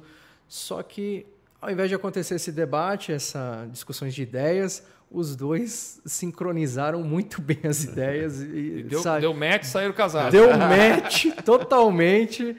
E, mas foi uma troca de ideias assim sensacionais, né? E ela tá vindo com tudo aí também. Tá. Boa sorte para ela aí também. Isso aí. É. Vamos abrir para perguntas aí, viu? Ah, vai Vamos lá? Pergunta? Sim. Vamos abrir para as perguntas aqui. Quem ainda não mandou pergunta, coloca no chat aí a sua pergunta. Isso, a gente tá quase batendo 100 likes também. Opa! Bom, vamos começar aqui então com, deixa eu ver, é Kleberson, ele mandou aqui. É, a política ficou tão chata que hoje prefiro ver o canal do Boi do que ver a, a TV Senado. o canal do Boi é o de leilão, né? Da Isso. madrugada. É. É chato, mas necessário, né? O preço que você paga por não se interessar pela política é de ser governado por quem se interessa. É, então, porque se interessa. Então, amigo, se liga, senão você vai ser passado para trás. Você vai ser o boi. Você vai ser o gado. Ser passado para trás. Isso aí. É, vamos aqui, uma pergunta grande aqui, viu? É do Lídio Mota. Ele mandou aqui para é, ele mandou aqui. Venho de uma família de empreendedores no qual meu bisavô já empreendia. De lá para cá sempre ouvi a mesma ladainha do que os políticos sempre irão desburocratizar a máquina pública, mas nunca foi desburocratizado. É, nas conversas entre os empresários sempre concordamos que se um dia for feita a desburo... é, desculpa, desburocratização, políticos irão perder seus ganhos, pois eles fazem parte do sistema é, de burocracia, né? É, tendo empresas que recebem por isso ou, ou que recebem propina de alguma forma. Tá. Então, é, mas é, isso aí é o, é o problema do conflito de interesse, que dentro do novo não tem, né? Porque a gente só pode se reeleger uma vez. Então, isso está no estatuto, porque o que não pode é virar profissão. Quer dizer, a pessoa que vira um profissional, deputado federal, estadual, uhum. e fica e vereador, e fica eternamente naquela cadeira, ela nunca sai de lá. Uhum. O que é muito ruim. Então, isso realmente é ruim, e nesses conflitos de interesse pode ter, sim, empresas criadas uh, que acabam é, tendo esse benefício. Uhum. Bom, vamos para a próxima aqui do Flávio Tadeu. Ele mandou: Oi, pessoal. É, sou uma microempreendedora É, desculpa, Flávia, eu falei errado o nome dela. Flávia Tadeu. Ela mandou: Oi, pessoal, sou uma microempreendedora e trabalho com os produtos da Rede Lise fazendo biojoias. Por que a resina nunca baixa, é, nunca baixa de preço? E sempre, que pergun- e sempre que perguntamos isso, vocês falam que isso, de- é, que isso deve ao valor das taxas de importação. Poderiam explicar melhor se existe algum projeto que prevê, é, que preve, que prevê, desculpa, que prevê tirar ou- ou reduzir taxas de importação para produtos químicos? Acabou de, de- Não, reduzir taxa. A gente tem. Não, não. O tem- REIC, inclusive, que era o regime especial da indústria química, é, ele foi derrubado. Na verdade, a tendência não é nem baixar, é pagar mais imposto ainda em cima de produtos químicos. Né? Agora, tem um fator que é que aconteceu para todo mundo, é fator pandemia, depois essa confusão de a cadeia de suprimentos mundial que ficou toda desbagunçada. Então, faltou matéria-prima mesmo. Eu lembro que nós compramos muito, muito epóxi, tocamos muito epóxi. Caro, muito caro, Sim. Porque não tinha. Quer dizer, pior, pior que ter caro e não ter, né? E o transporte, o, na- o navio que Nas- a gente, a gente também, fechou frete internacional. Com 3 mil dólares, eh, eh, o, o- o frete foi parar em 12 mil. É, isso aí. Nossa. Foi parar em 12 mil Isso aí dólares. também. E Isso juntou aí. muita O- o coisa, container. né? É, É. Juntou é, a falta de material, Sim. uma das unidades de fabricação, uma planta, acho que no Texas, congelou Congelou. Sim. no deserto. Chegou a É, congelar. teve um inverno Verdade. Foi, um- foi um, Meu. a, a pandemia trouxe um, trouxe um problema sistêmico aí, Pandemia. né? A gente teve, realmente enfrentou bastante problema, falta de produto. Faltou endurecedor pra caramba. Também. Faltou, é, Nossa, poliamida, muita dor de cabeça. então, é. Eleva os- o, o, o, o preço. De... Não, e a gente, Aí não ó, tem jeito, a né? gente é, fabrica alguma coisa, a gente é, é, trabalha forte com várias linhas de produtos, mas no momento da pandemia, onde a falta de, de, de insumos, a falta de produto bateu mesmo, nós como distribuidores, a gente fabrica, mas também tem um, um forte trabalho Sim. na distribuição. A gente ficou em maus lençóis, porque o meu cliente não é para hoje. O meu cliente, é- a gente tem uma, uma história com ele, tem uma Sim. conta corrente. Sim. Então, na hora que, que não tinha, olha, eu preciso mil quilos do, da fibra de vidro, eu não tenho, eu não tenho. É. Mas é para. Meu, que sacrifício, porque era, era de. Houve, na fibra de vidro, por exemplo, houve um, ah, um momento que 20, a gente recebia 20, 25% da necessidade, da demanda. E, e é uma situação muito chata. Eu, não- eu não gosto disso. Você podia dizer, é, mas muita gente ganhou dinheiro, que, é, é, que aproveitou a escassez. Quem mas, tinha levou mas isso o não, preço. isso não é, não, é sustentável. Você ganha no giro. Não Exatamente, ganha, isso não é ganha na margem. sustentável. A gente queria resolver É. logo a situação. Mas né? eu- nós tivemos, passamos. E acreditando que isso iria se resolver logo, né? E demorou muito. Tá demorando ainda. Ainda, E tá, ainda ainda, tamo- tá arrumando a cadeia. você aí. achou? Sim, já, já melhorou. alto. Eu estava ouvindo uma, uma- um comentário sobre os chips, né? Que é- eles Micro, foram... micro, é, é, microcondutor, não. Os microcondutores... É, condutores, né? Bom, Semicondu- enfim, semicondutor, semicondutor. semicondutor. Eu estava ouvindo uma reportagem interessante. É, houve, está havendo, ah, nos últimos meses aí, está havendo uma queda na demanda substancial. Ce- Cerca de 40% se comparado ao, à pandemia. Isso já está fazendo equilibrar oferta e demanda e as coisas vão melhorar. E aí você lê, você lê ah, como entender isso, né? Bom, uma que o mundo espera uma certa recessão. Isso é um, é um indicador. E o segundo indicador é o seguinte: quando eh, para fazer computador, você usa muitos semicondutores aí, né? Automóveis. tudo. automóveis, tudo. Eletrodoméstico. E com a questão da, da- do home office, essa demanda aumentou e aumentou muito. Só que quem comprou o computador por conta do home office já não precisa comprar de novo, ele já tem. E, e- e, na verdade o home office está diminuindo, tá? Você está voltando a- às origens. Então essa demanda está caindo, é verdade, mas ela tem motivos, tem uma série de motivos que, que você tem que analisar. Então muitos, muitas eh, acomodações que a pandemia é, que, que, problemas que a pandemia gerou, muitas acomodações estão acontecendo agora e ainda vão. Eu acredito que no mínimo até o final desse ano a gente tem, Vai. ainda vai ter aberrações aí, né? É, essa parte, esse- aquela fala. é, fica em casa e a economia a gente vê depois. O que, que você achou disso daí? Eu achei absurdo isso aí. Eu não fiquei em casa, eu cuidei da economia, tinha responsabilidades. Eu também não fiquei Eu um botei, dia em padrão, casa. eu botei padrões na minha fábrica. Eu até aproveitei aquele momento para poder envasar 200 mil litros de álcool 70 que eu peguei da, Eu vi isso. da Única, muito que é a. União das Usinas de Cana-de-Açúcar. Fiz uma campanha de doação de embalagens. Produzimos, produzimos não, né? Na verdade, vazou e entregou tudo para a Secretaria da Saúde do Estado de São Paulo. Quer dizer, é, era, era doação mesmo, tá certo? Para poder resolver o problema. Mantive a minha fábrica aberta. Tinha, só que o nosso grande problema não era nem produzir, nosso problema era aplicar, porque aí as empresas que não Aham. queriam entrar lá, então tive problema com as equipes minhas que precisaram de dinheiro, dei suporte para eles, dei capital de giro para poder passar o período difícil. É, agora, isso aí é o tipo do, do, do para mim foi um discurso muito folgado de quem podia ficar em casa, tá certo? Eu acho que a gente tinha que ter padrões rígidos, sim, de, de, de máscara, de limpar Sim, a mão, tudo mais, proteger os tal. vulneráveis. É, e- tudo mais, eu não tenho dúvida sobre isso. Agora, Mas incenti ainda agora é é muito- ficar em casa. é muito fácil falar para um cara que tem dinheiro para ficar em casa. Eu quero ver falar um cara que precisa sair para pegar o dinheiro para poder comprar amanhã. O cara que precisa Então, vender o cara. sorvete hoje para comprar o- a comida E- na hora do almoço. E fala para ficar em casa num- numa comunidade, tá tudo mundo empilhado. É, Uma coisa. piorou, Desculpa, piorou. cara, isso aí foi uma, uma puta de uma palhaçada. Cagada, né? Eu, eu fui muito contra o Dória naquela época e o Dória chantageou todas as prefeituras. Não tinha esse papo, não, cara. Ah, é a minha prefeitura. Não vai. Todas vão fechar porque eu sou o governador. Ele foi extremamente autoritário. Aliás, ele perdeu a chance de ser o presidente da República Sim, sim. no autoritarismo dele. Foi mesmo, foi mesmo. Aí que ele caiu do cavalo. Tá onde tá, né? Teve que largar o osso mesmo por conta disso. Ele caiu do cavalo. Não é por aí. Tem mais aí perguntas? Sim, vamos para a próxima aqui. Acho que a pergunta legal aqui do Cleiton Alonso Xavier. Ele mandou de onde surgiu o interesse do Alexis trabalhar com pisos em epóxi?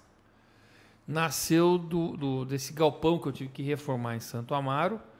É, eu contratei uma empresa picareta, bem picareta, falou que vendeu epóxi.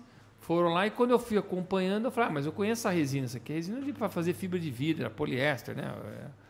É, Era uma ortoftálica, sei lá o que, que ele usou lá, veio com os tambor de, de resina ortoftálica lá. E falei, mas que eu- Cheirosa. é, porque eu fazia, é, porque eu fazia laminação, é, fibra de vidro em- na, na minha, na minha gaiola, né? No meu, Sim. meu bug lá, então eu fazia toda a carenagem com fibra de vidro, né? Na época eu tinha feito um cursinho que tinha em Santo Amaro. Aerojet? Aerojet, Não, é um Aerojet. Tem é até uma hoje concorrência. Aerojet. Tem esse cursinho lá? Concorrência, Fui Tem. fazer o é. cursinho no Aerojet Sim.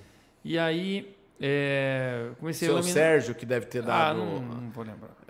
Seu Sérgio até era hoje. molecão. E aí o que acabou acontecendo é que eu percebi, aí eu percebi que os caras estavam enrolando a gente. Eu não sabia das retrações da resina e tal, não sei o quê. Retrai, é, E depois, sei lá, deu, sei lá, seis meses, começou a estourar aqui, estourar lá e tal. E aí eu falei, puta, eu vou fazer isso, aprendi e tal, né? Comecei a me fuçar. Só que na época não tinha YouTube, não tinha livro, não tinha nada, cara. Ninguém ensinava nada naquela época. Aí falava assim, não, a Ancobras é a maior do emprego. Ancobras, Ancobras, Ancobras. Era Ancobras e a... E, e- e tinha três empresas naquela época. Era a Ancobras, a Fosroc e a Matecica, que nem existe mais. Tá. Eu lembro disso aí. Aí para. Mas a Ancobras era a mais famosa de todas. Conclusão, hoje não tem nenhuma, nem outra, nem outra. Você mesmo criou suas formulações de, de tintas? Eu mesmo criei, eu mesmo criei. Mas eu tinha, mas eu aprendi uma técnica na, na aplicação com um grupo suíço, Uhum. que eu fui aplicador deles. Falei, puta, fantástico. E aí acabei fuçando com eh, um amigo meu químico, ele acabou, tem uma indústria química bonita, e aí ele, eu levava ali, eu ajudava, ele não ajudou nada. Ele falou, "Pega, compra esse livro aqui, lê o livro, aprende aí os balanços tecométricos, as coisas aí, o que, é isoforona diamina, o que, que é vira. o que, que é, vai se vira aí e tal. Se explodir. E aí, cara, que é uma mina, que é, aí eu fui, fui fuçando e fui, Aliás, um dos grandes químicos da, de uma das maiores eh, fábricas, que é a Olim, ele fez curso com você de É, pisos, o fez, Tiago. Fez, o Thiago fez. Eu encontrei ele ontem na feira da Antiga Down, Feiplar. É isso aí. Antiga Down, isso aí. É, Ô, o Alexis vai estar lá, eu fiz curso com ele, cara. Falei, olha fizeram. E Muita não foi só gente ele, não. fina, Foi, Thiago. foi um É. monte de gente que veio fazer curso, porque para aplicação de revestimento, o meu curso não tinha para ninguém. E na época foi muito interessante, eu fazia só para ensinar, então era custo.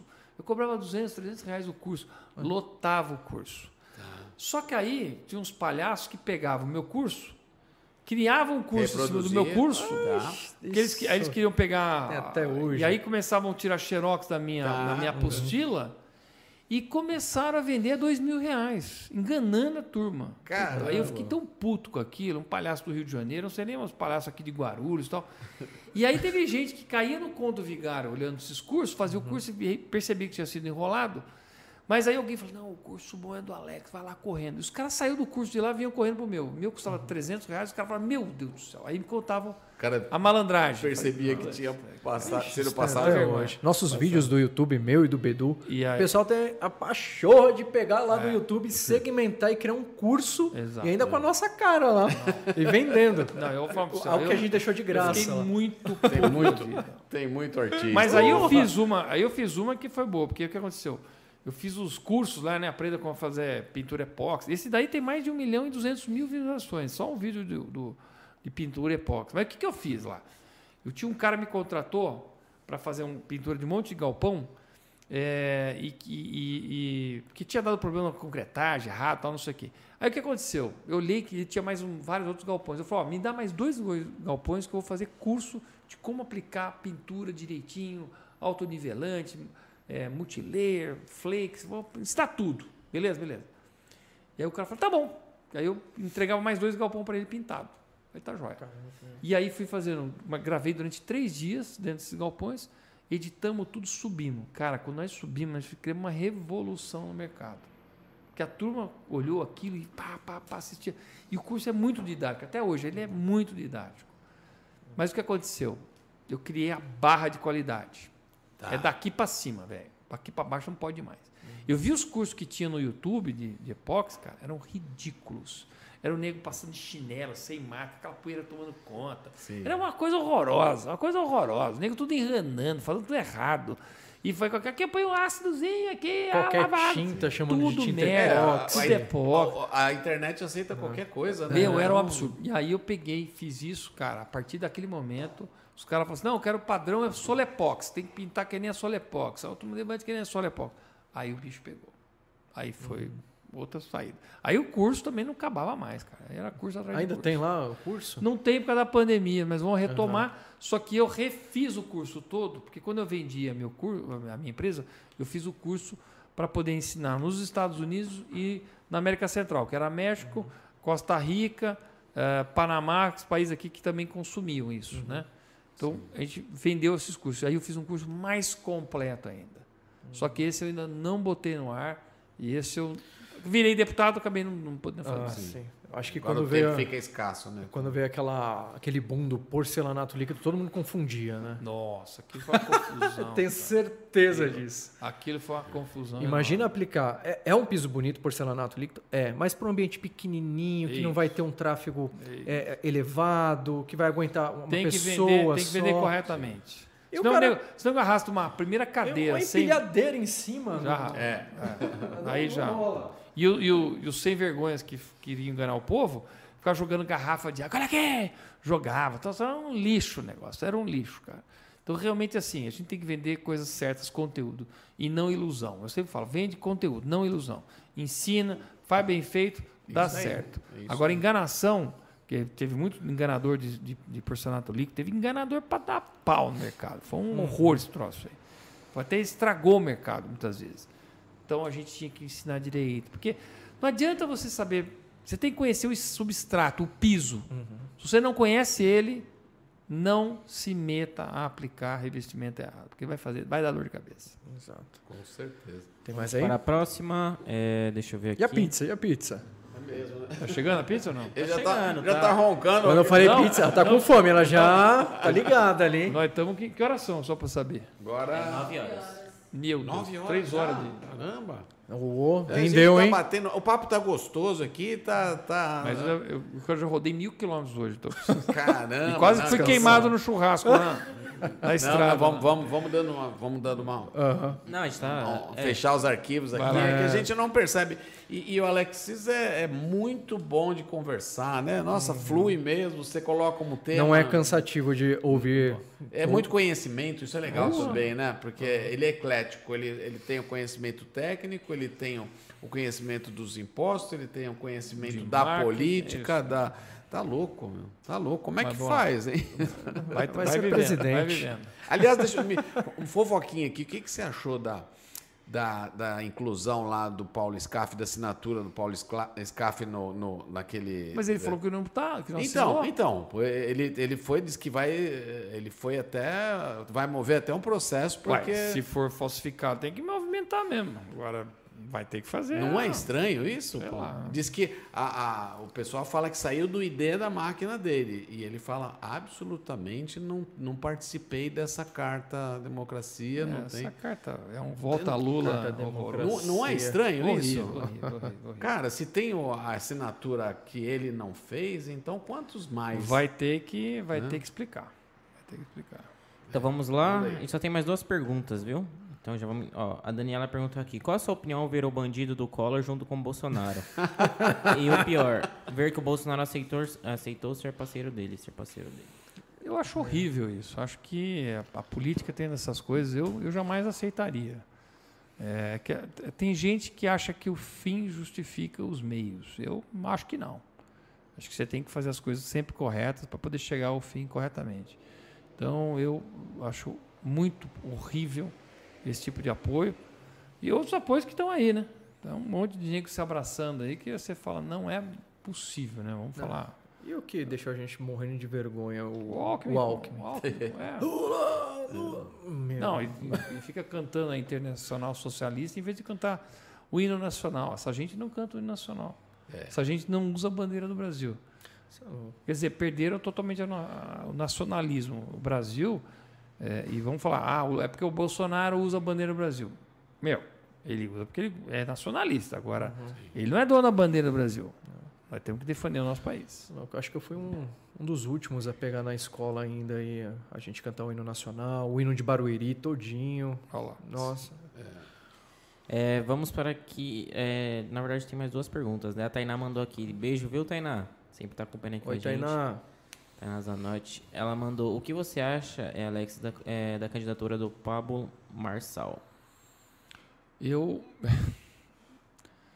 eu. acho que é mais um palhaço marçal, desculpe falar, porque.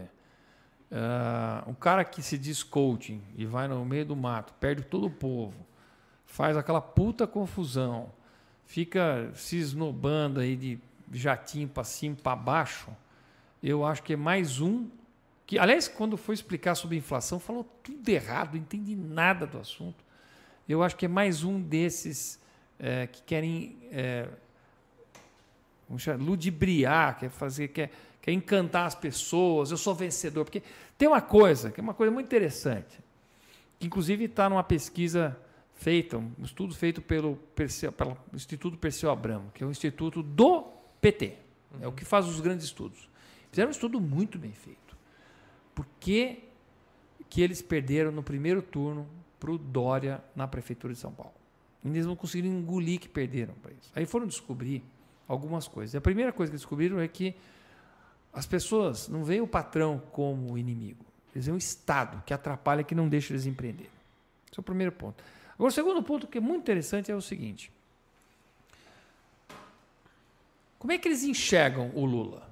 Como é que você acha que, como é que, você acha que o povo enxerga o Lula? Eles vêm como um salvador. É. Como, como é que você acha que eles... Ah, putz, eu não, eu não sei responder. É um Eu- resolvedor é de o problem- povo, de o- o problemas povo olha para o. Lula e fala assim: como é, como é que eu enxergo ele? Como é que eu admiro ele? É, eu, eu fico com um ponto de interrogação do tamanho do mundo, quando, que nem eu te falei, quando o cara fala, né, porque o BNDES não deveria emprestar. E, pô, quem está escutando isso e sabe tudo o que aconteceu durante os governos Lula e Dilma, é, o- o- é, é que eu falo por mim, né? Eu falo, o cara tá falando uma bobagem do tamanho Então, do mas, mundo. mas eu vou falar o que acontece. O Uma povo- incoerência. eu- o eu povo vejo- olha, e é, e é co- e é coerente isso. O povo admira o Lula, não porque ele é pai dos pobres, porque ele venceu na vida. Entendi, saiu de Garanhuns tá falando. e se tornou presidente. da Entendi, você está falando Sem uma, coisa, uma coisa mais essencial. né? Admiração é isso. E o Tá. Pablo Marçal, exatamente a mesma. Ele pega, ele, é inteligente, ele é um marqueteiro, né? É. ele vai no mesmo ponto que vários coaches vão. Do tipo assim, eu sou a tua esperança Entendi. para você crescer na vida. Olha como eu cresci na vida. Mas como é que ele cresceu na vida? Explorando o que eu chamo de abuso emocional, ou quase abuso espiritual. É uma pessoa que tira dinheiro das pessoas, vendendo curso, vendendo curso de coaching, não sei o quê, mas na, na, na, na esperança dessas pessoas de que elas vão mudar de vida. E desculpe, elas estão sendo exploradas por ele. Deixando Como pessoas- vários coaches fazem isso. As pessoas, eu, eu falo assim, as pessoas tinham que parar de ficar idolatrando pessoas. Elas tinham que começar a fazer a sua própria história. Eu me preocupa muito quando alguém. E ele mostra o tempo todo: tô aqui no helicóptero, aqui no jatinho, tô aqui no carro, tô aqui no sketch. Entendi. É o, re- é o referencial que o cara tem em função É, de uma de, de sucesso, de como ah, o, cara, o, cara, o cara venceu na vida. Entendi. entendi. Cara, não de dá. usa Desculpa, não é esse o isso. presidente da República que nós queremos. Não queremos esse presidente da República. Claro que não. Então não queremos esse tipo de gente. Então, Manipulação acho outro que né? Não está contribuindo para melhorar o Brasil. É, vamos para a última pergunta. Mandar Tá. um difícil aí pra ele. Difícil. Deixar Ele, ele, ele, deixar ele sem não tem resposta. difícil, não. Ele já mata ali, ó. Ah, O Sérgio mandou aqui. Você garante que lá no futuro você não irá fazer o mesmo que o Alckmin acabou de fazer? Estar ao lado do cara que dizia ser oposição e enaltecer seus nomes aos gritos? Eu não tenho a menor dúvida de que eu jamais faria isso. Eu não traio meus companheiros, eu não traio meus ideais, eu não traio aqueles que acreditam em mim. Ele foi um grande traidor. O Alckmin foi um grande traidor, porque muita gente apoiava ele, gostava dele, e foi um oportunista, achando que Lula vai ser eleito. Aliás, talvez ele esteja até pensando que o Lula vai morrer para ele poder assumir a presidência da República. Escutei. É o que ele já escutou Augusto isso. Nunes Ele falou assim, isso. Hum, tô achando que ele tá, tá olhando mais para frente. Ele, ele coloca Mas de a questão jeito- biológica, De né? qualquer jeito, se essa é a, é a motivação dele, então ele também é desonesto. Sim. Tá certo? Desonesto com todo o processo, com desonesto com todas as pessoas.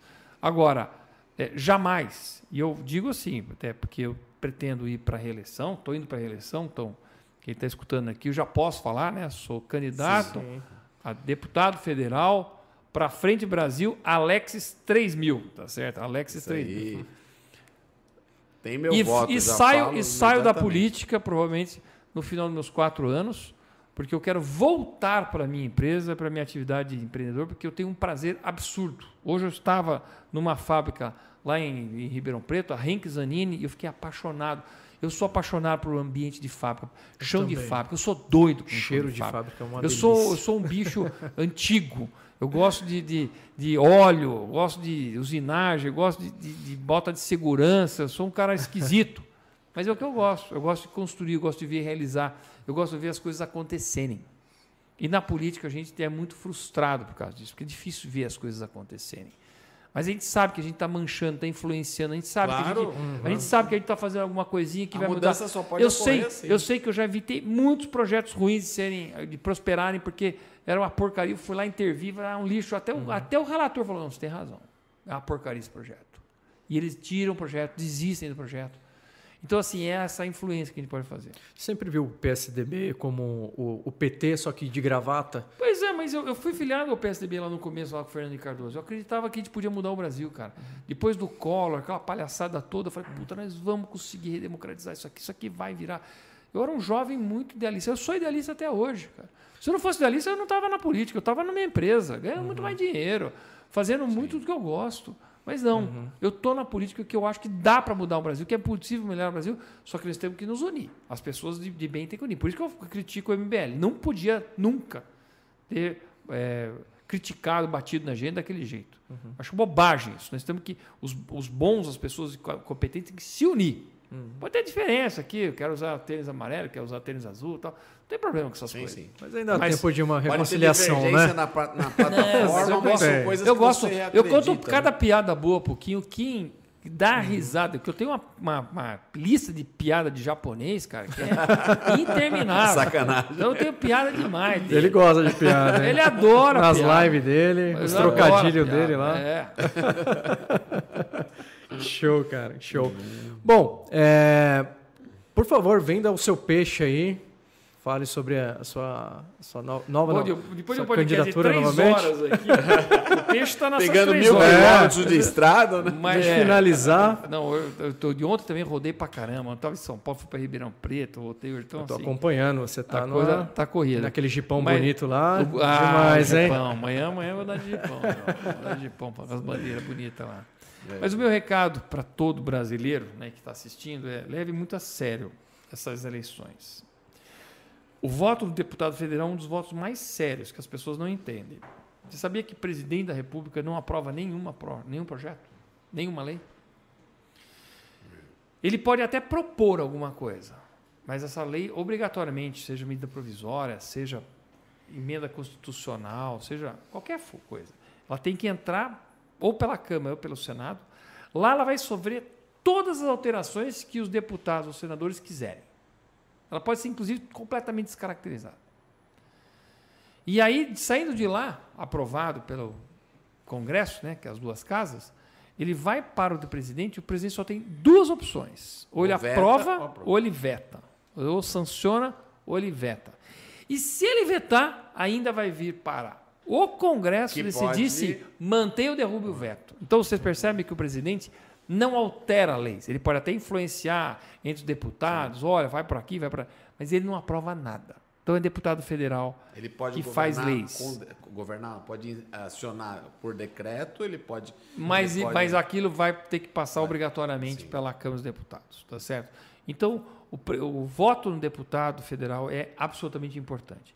Nunca, em hipótese nenhuma, pensar, ah, eu vou protestar, vou, vou votar lá Pelo no, amor de Deus. no palhaço, no ator pornô, na, na, na, sei lá, na, na Gretchen, sei lá, quem que vai, vai não sei, cara, não, não faça isso. Se você quer mudar a política e está protestando, Esse protesto então, é idiota mesmo. então não- vá no ranking dos políticos, entra no ranking político e vê os melhores deputados, ou que mais alinha com você, ou vai naquelas questões, tem, vai ter aplicativo de match com o teu melhor deputado e faça isso. Vote consciente, mas vote. E também tem que ir votar. Ah, não, eu vou para a praia, eu vou abster. Não se abstenha.